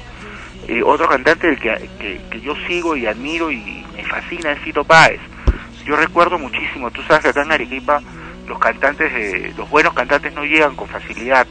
Eh, las provincias son lugares a los que los cantantes no llegan casi nunca. Cuando el, el día de Arequipa es el 15 de agosto, y yo recuerdo que allá por el año eh, 2003, en, en el Jardín de la Cerveza, que es el festival central del día de, de Arequipa, llegaba Fito Páez. Y yo tenía ya mis entradas, y ese día nació mi hijo. Y con el dolor de mi alma tuve que dejar las entradas en casa e irme a pasar la noche con mi esposa en la clínica, y no lo pude ver. Este, hay gente que hubiera dejado a su hijo recién nacido con tal de ir a ver ese concierto. Ya esos niveles son patológicos, o sea, Claro. tienes que tener cuidado, ¿no? Ahora, a, a mí me pasa algo ahora que estaba escuchando a Sandro cuando te preguntaba qué es lo que hace, ¿no? Que, generar esa atracción de, este grupo de personas. Bueno, todos le pasamos, a, to- a todos nos pasa que admiramos en algún momento a alguien por algo, ¿no? Ya sea porque es un cantante o incluso a una persona común y corriente del entorno que no necesariamente es un artista famoso, pero que eh, tiene algo que te hace admirarlo, ¿no? Admirarla. A mí me pasa, por ejemplo, el otro día también le contaba a, a Sandra, también le he contado, yo generalmente hago unas funciones de teatro para, para colegios, para una productora que, que vende obras de teatro a, a colegios. Y algo gracioso que, que, que sucede es que al final de la obra, cuando ya nos hemos cambiado y todo y bajamos, siempre hay un grupo de chicas esperando afuera a los actores para pedirles autógrafo, ¿no? Y siempre son mujeres, ya porque los chicos normalmente eh, están afuera del teatro y de lejitos nada más miran, pero las chicas son las más eufóricas, ¿no? Evidentemente para ir a buscar al actor. Ahora, estamos hablando pues de un grupo, eh, en este caso no- ninguno, ni yo, nada, no, no salimos pues en la televisión, ni, ni en pancartas, ni nada así famosos, ¿no? Pero dentro de su mundo, para ellas, eh, somos los actores. Y hay un grupo de chicas, lo digo porque la última vez que, que estuve y que ya les estaba firmando un autógrafo me decían, esta hoja la voy a poner en un marco para pegarla en mi cuarto. O sea, ella enmarcaba toda la hoja de los autógrafos que habían firmado para pegarlo en su cuarto. Y me decía, tú has estado en la otra obra. O sea, esa chica ya iba a ver varias veces eh, las obras de teatro y ya reconocía a los actores que estaban en una u otra obra. Y se quedaban especialmente también por uno de los actores que estaban ya en otra obra. Y se quedaban ahí, cuando salió gritaron, así como si fuera Luis Miguel, no sé, ¿no? Como si fuera Sandro Parodi. Sí, y a mí me da, o sea, a mí me da risa, pero no me reía en su cara, ¿no? Sino que yo, yo me disfrutaba un poco de eso porque decía, wow, me da risa porque como gritaban y decían ni que fuera Luis Miguel, una cosa así, ¿no? Claro. ya, pero, pensaba también dentro de su mundo, bueno, ¿no? O sea, eh, eh, estamos siendo para ellas sus ídolos, ¿no? En, en Sí, ese... pero e- ese fue el concepto precisamente de Amanecemos Contigo, cuando se creó, crear nuestros propios eh, ídolos. Y esa fue una de las ideas también que nos sugirió más de un artista al que entrevisté en los 80 y comienzos de los 90, que me decía, pero ¿por, por qué nos siguen tanto ustedes? Y acá en el Perú, pueden tener, eh, tienen buenos artistas. No, no me gustan los artistas de acá del Perú. Entonces creen ustedes sus propios artistas. Frecuencia primera que creen sus propios artistas en vez de estar buscando a otros artistas que ya existen. Creen, construyan sus propios ídolos, sus propios líderes y sean ustedes mismos los que los encaucen y les den la forma. Ahora, este- esta reacción de, de- de la gente en general, de los seres humanos, es muy natural, incluso creo que desde pequeños. Porque otra otra cosa, por ejemplo, cuando hago teatro para niños, niños, ¿no? Bueno, ellos ahí es incluso digamos que está mucho más fácil atraer su atención porque si estás eh, caracterizándote por un personaje de cuento, como Blancanieves, por ejemplo, eh, los niños creen que eres Blancanieves, ¿no? O sea, definitivamente, la del cuento, la del librito que, han leído. Y a veces cuando me toca eh, una canción y en la canción tengo que bajar del escenario al público, todos los niñitos están con sus manitos ahí para agarrarte, ¿no? Para que los, los agarres, les des besitos y todo mientras estás cantando, ¿no? Mientras estás ahí. Y ya, pues yo les estoy dando la manito, les estoy dando besitos, ¿no? y tengo que regresar nuevamente al escenario y veo un montón de niñitos que se quedan así como que no le llegué a, a tocarles la mano, ¿no? Me da penitas, bueno, ya, pero tengo que subir. Y al final de la función vienen y se y dan besitos. Un día me miro al espejo y tenía la cara llena de chocolate. cara marrón. Le habían dado besitos con chocolate, con caramelo, con todo, ¿no? Pero es, o sea, y son niños, son pequeñitos. En este caso, para ellos su ídolo, no, no es que sea yo, sino es el personaje del cuento. Y como que ese es el inicio de lo que va a ser después. Así es. Así es. Hace un momento hacía referencia a cómo todos los seres humanos buscamos algo en que creer, ¿no? O alguien en que creer.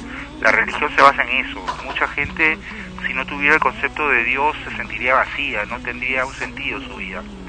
Pero eh, hoy en día, en que cada vez Dios pierde más terrenos y las catedrales no son otra cosa que ruinas del fracaso de Dios, este cuando aparecen estos íconos juveniles o, cantantes, eh, deportistas, este, ellos llenan su vida y le dan un sentido alrededor de esta figura, ¿no? Es, digamos, un mecanismo casi natural del ser humano de buscar a alguien en quien apoyarte y, a quien dedicar tu vida, ¿no? Claro, es, es eso, ¿no? Como te decía, desde tan pequeñitos, tan chiquititos, que su primer encuentro en todo caso con, con lo que van a admirar o idolatrar son los personajes de cuentos, porque es lo- o los personajes de los dibujos animados, ¿no? Porque a veces sale un dibujo animado de moda y al toque sacan una obra de teatro con los personajes que no se parecen en nada a los originales solamente porque están disfrazados. Y igual los niños lo- los persiguen, los cortean porque pre- creen pues que son el, el- el hombre araña, Superman, Batman, ¿no? Los que están ahí. Así es. Bien, Fonchi, muchas gracias por haber estado esta noche en el No, al programa contrario, Sandro. Extremos, episodio 64. Encantado, las gracias a ustedes por, por seguirme brindando este, este espacio para poder compartir con ustedes algunas ideas de, de los fenómenos que analizamos. Y agradecerte Sandro que te hayas, me hayas permitido compartir con a la distancia contigo esta película tan buena que se llama Noise. Ojalá este se concrete lo de lo de tu venida al equipo para comentarla y discutirla en, en, en la universidad. Eh, vas a tener un auditorio muy ávido de, de escucharte con mucho cariño, si nos invitan, con mucho cariño estamos por ahí. Listo, Sandro, un fuerte abrazo. Gracias. Chao, chao. Chao. Bueno, ha sido como cada semana Fonchi con sus comentarios y su correo es adk-811 arroba yahoo.es. Se olvidó de decirlo. bueno, lo decimos nosotros para que el público lo recuerde y pueda comunicarse con él. Bueno, lo último del programa viene luego de Little Genie. Little Genie. Regresamos en extremos.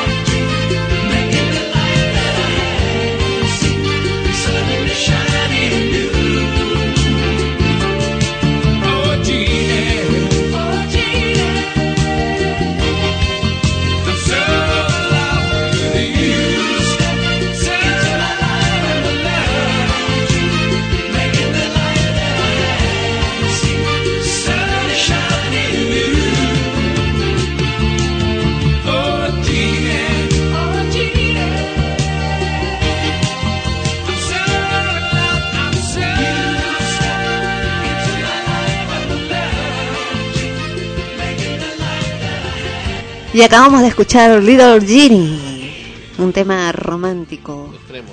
aquí en Extremos. Y para los estrenos de Extremos, esta vez está con ustedes Sandro Parodi. Bien, los estrenos para esta semana en teatro, cine, etcétera, etcétera, etcétera.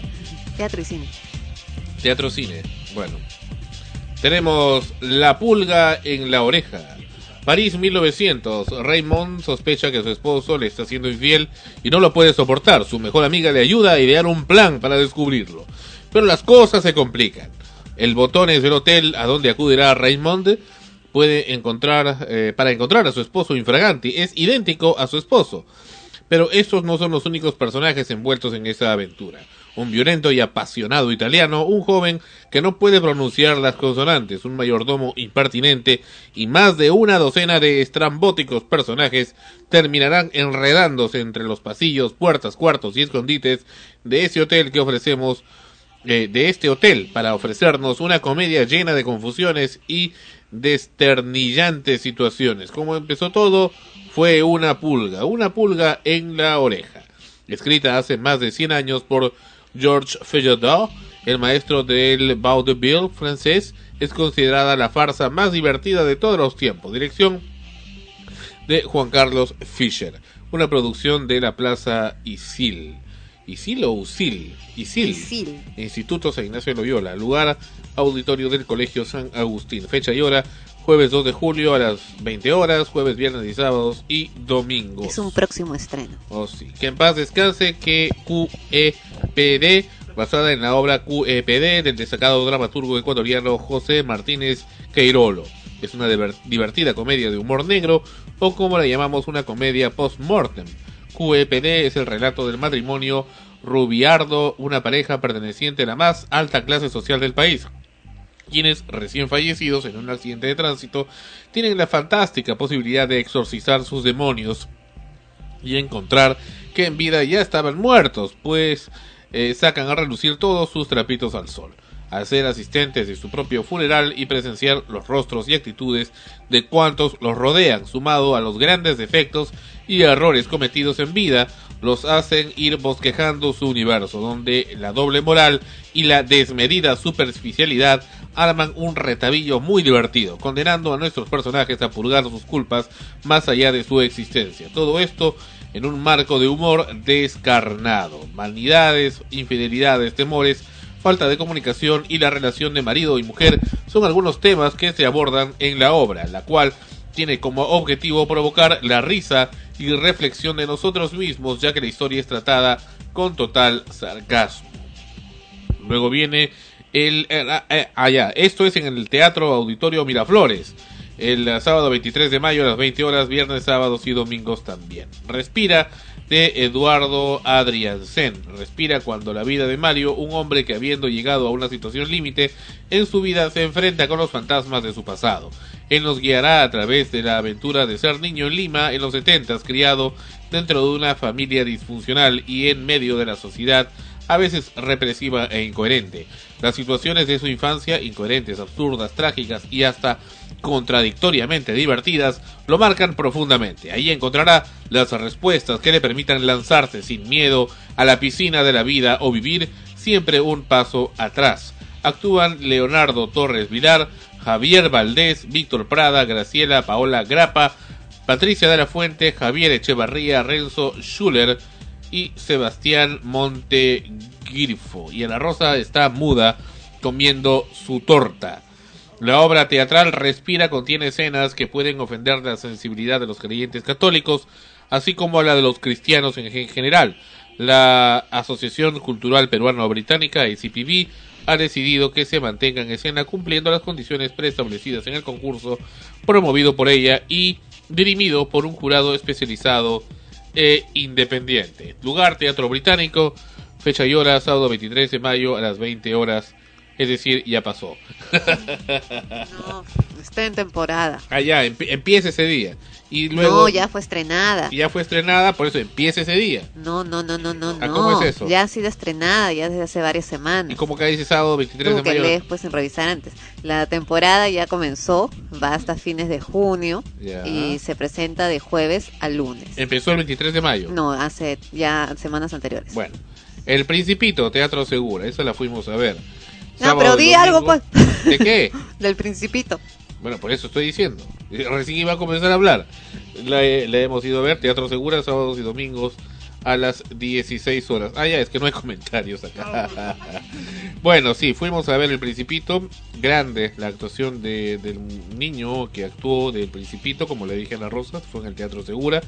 Sí, pues hay que tener un poco de cuidado con quienes van. Hay niños pues que no respetan eh, y adultos inclusive que no respetan a, a la gente bueno que quiere ir a ver en paz una obra.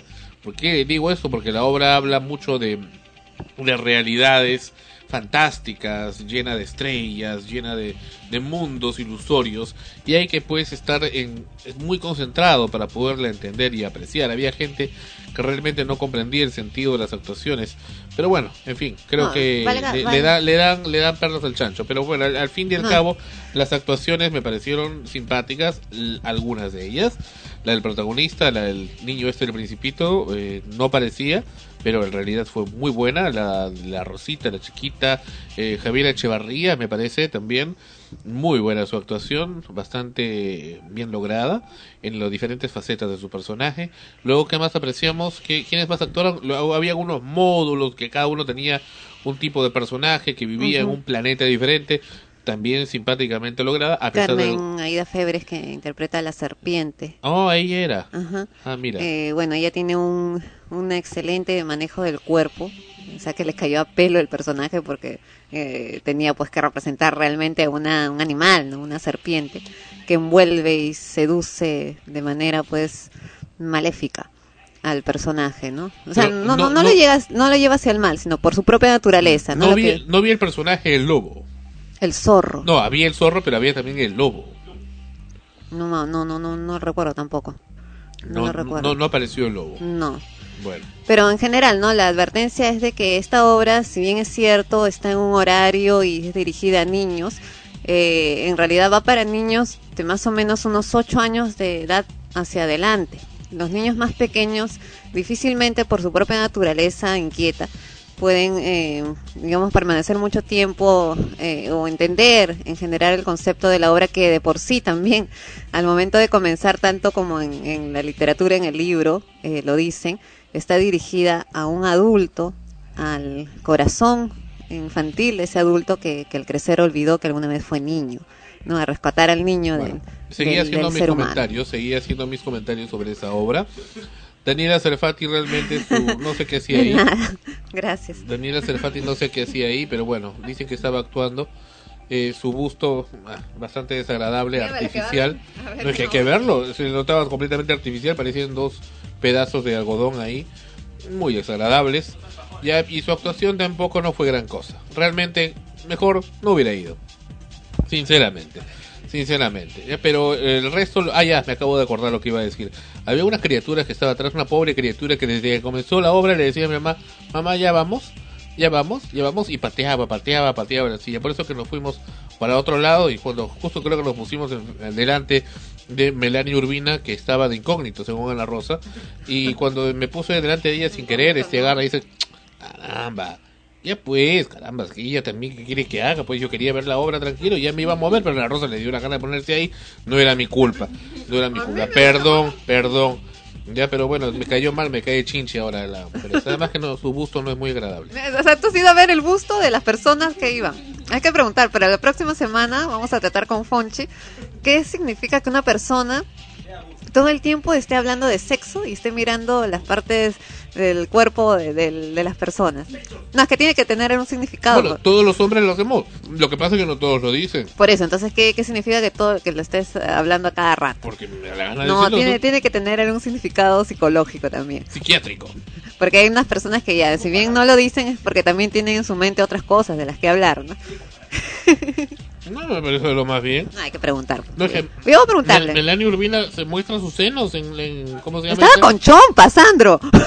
No, los muestra, se muestra. Esa es otra, pero estamos hablando Y mañana de... te cuento. Estamos hablando de ayer, o sea, estaba con chompa, o sea, que, que más recontra flaca. Sí, pues, y además chinchosa. Bueno, ya, ¿yo qué quiere que haga? Yo le dije a Ana Rosa que se ponga adelante, pero a Ana Rosa le gustó puto ponerse ahí, ya qué quiere que haga. No era mi culpa, no le iba a explicar tampoco en ese momento. me dices, arrí- arrímate, arrímate, arrímate. Ah, anda para adelante, caramba. Allá, allá. Ya. Comenzando con que moverte, pararte. En, Es que había la criatura esa que ya me tenía, me tenía podrido ahí pateando la, la silla y la otra que le promovía. No, por, eso, por eso es que estamos haciendo la aclaración de que es recomendable que la obra la vayan a ver con niños de 8 años en adelante, porque si van con más pequeños, se van a aburrir, porque no porque la obra sea mala, sino porque no es para es su una obra edad. para pensar, pues. No, tampoco son brutos los chicos, no, que no es para su edad. Mm. Punto. muy bonita. Me gustaría volverla a ver, pero sin nadie más en, el- en la, en la sala, para poder apreciarla y gozarla adecuadamente. Eh, bueno, Melanie Urbina también puede estar si es que no es tan chinchosa. Seguimos. El luchador. Mickey Rook interpreta... sí, cine, pues cine. El luchador Mickey Rourke interpreta a Randy Ram Robinson, que tan solo quiere seguir haciendo la única cosa que sabe cómo hacer. Sin embargo, también es un hombre que ha perdido todas las oportunidades. Antaño, un héroe de la clase trabajadora que se vio elevado como ícono en el circuito de lucha libre profesional. Ahora combate para inquebrantables admiradores en los auditorios de los institutos. Sin embargo, apenas puede pagar el alquiler del remolque donde vive mientras combate los estragos de la edad perceptibles en su maltrecho cuerpo. Encaja las brutalidades y las derrotas de su vida con humildad y humor. Pero cuando un combate particularmente encarnizado evidencia la mortalidad de Randy, todo indica que su carrera ha llegado por fin a una resolución definitiva que es quedarse sin futuro, sin resquicio de propósito de la vida. Perdonen que a veces me interrumpo al hablar, lo que pasa es que estoy terminándome la torta. Luego continúo. Eh, Juegos macabros. El director Haneke realiza un remake norteamericano exacto, copiando casi plano a plano de su propia película, no sé de qué otra película, perdonen la ignorancia, narrando la historia de una familia neoyorquina compuesta por un ama de casa, Naomi Watts, su marido Tim Roth y su hijo de 10 años, Devon Gerhardt. que son asaltados por unos jóvenes en su casa de vacaciones cerca de un lago. Finalmente, esta película realmente no sé para qué la estrenan, es un ridículo total. Noche en el Museo 2, el gran bodrio del año. En esta secuela de Noche en el Museo, el Museo de Historia Natural, Natural cierra sus puertas para una restauración. Todos los artículos exhibidos se guardan en el Archivo Federal de Washington DC. La trama será trasladada esta a esta ciudad, Washington, donde el guarda eh, Larry Daly Stiller esta vez. ¿Qué pasó con el texto? ¿Está mal el texto? Bueno, bueno, está tan mal como la película. Actúa Larry Daly como El Stiller. guardián se supone que no es el Sí. guarda. No, no donde es que él esté guardando guarda. algo. Bueno, esta vez será contratado por el Museo Smithsonian. Bueno, algo debe tratar. Bueno, ahí está el misterio La para historia, que la historia- te la traduzco. La historia va a ser trasladada esta vez a la ciudad de Washington, donde el guardián, Washington. ese personaje Larry, que es eh, interpretado por el actor Stiller, esta vez va a ser contratado por el museo, por ese museo, ¿no? Bueno, ok, fin. Y se acabó, ya no hay más estrenos y pronto ya viene, ¿cómo se llama? Tatu Lobo, ¿no? La película, ¿cómo se llama? El Hombre, Hombre Lobo. Ya llega el Hombre Lobo, Harry Potter, por fin vienen películas interesantes para aunque sea molestarse en ir al cine, aunque sea que atiendan tan mal como en Cine Planet, que les encanta atender mal al público, pero bueno, y maltratar, sobre todo maltratar. ¿Ah? Eh, Bueno, fuera, pero también depende de la ubicación. Cinemark, bueno, que dicen que atienden tan bien, pero el problema es que sus asientos son tan angostos que uno, una persona normal no entra. Bueno, bueno. Ahí mejor no, Sin no palabras. entremos en detalles Sin porque palabras. sales perdiendo. Sin palabras. Sin palabras. Bueno. Gracias por estar con nosotros. Episodio 64 de Extremos. Escríbanos como siempre. Extremos arroba frecuencia primera punto org. Gracias por estar con nosotros y, y espero que hayan disfrutado tanto el programa como el cumpleaños de acá de, de Sandro Parodi. De, de El Sandro, ¿qué es? Bueno, yo estoy, debo decirlo, ebria de torta. y de ravioles. Sí, y les voy a decir al público, como cada semana les digo más una aclaración más, que coman rico, que coman bien, Coman y que bien. coman con prudencia y no hagan lo que yo he hecho Coman hoy, delicioso. porque no sé cómo voy a dormir. No lo acerques mucho. No me, no me lleven en bajada que voy a rodar. Claro. Y se despide el loco Hans. Bueno, me despido. me presento yo mismo. Me despido acá comiendo pastel. Está rico, no sabía que estaba rico. Está rico. Chao, Hans. Chao. Y si quieren este variar en la música pueden entrar a mi portal eh, www.radical.net. Eh, y nada más. Saludos y que la pasen bonito. Chao, chao. Bye, bye. Gracias, hasta la próxima semana. Se va a Extremos, escúchenlo también en las repeticiones y en los podcasts de Earth Music Network. Hasta la próxima semana en Extremos. Nos vemos. Chao. Chao.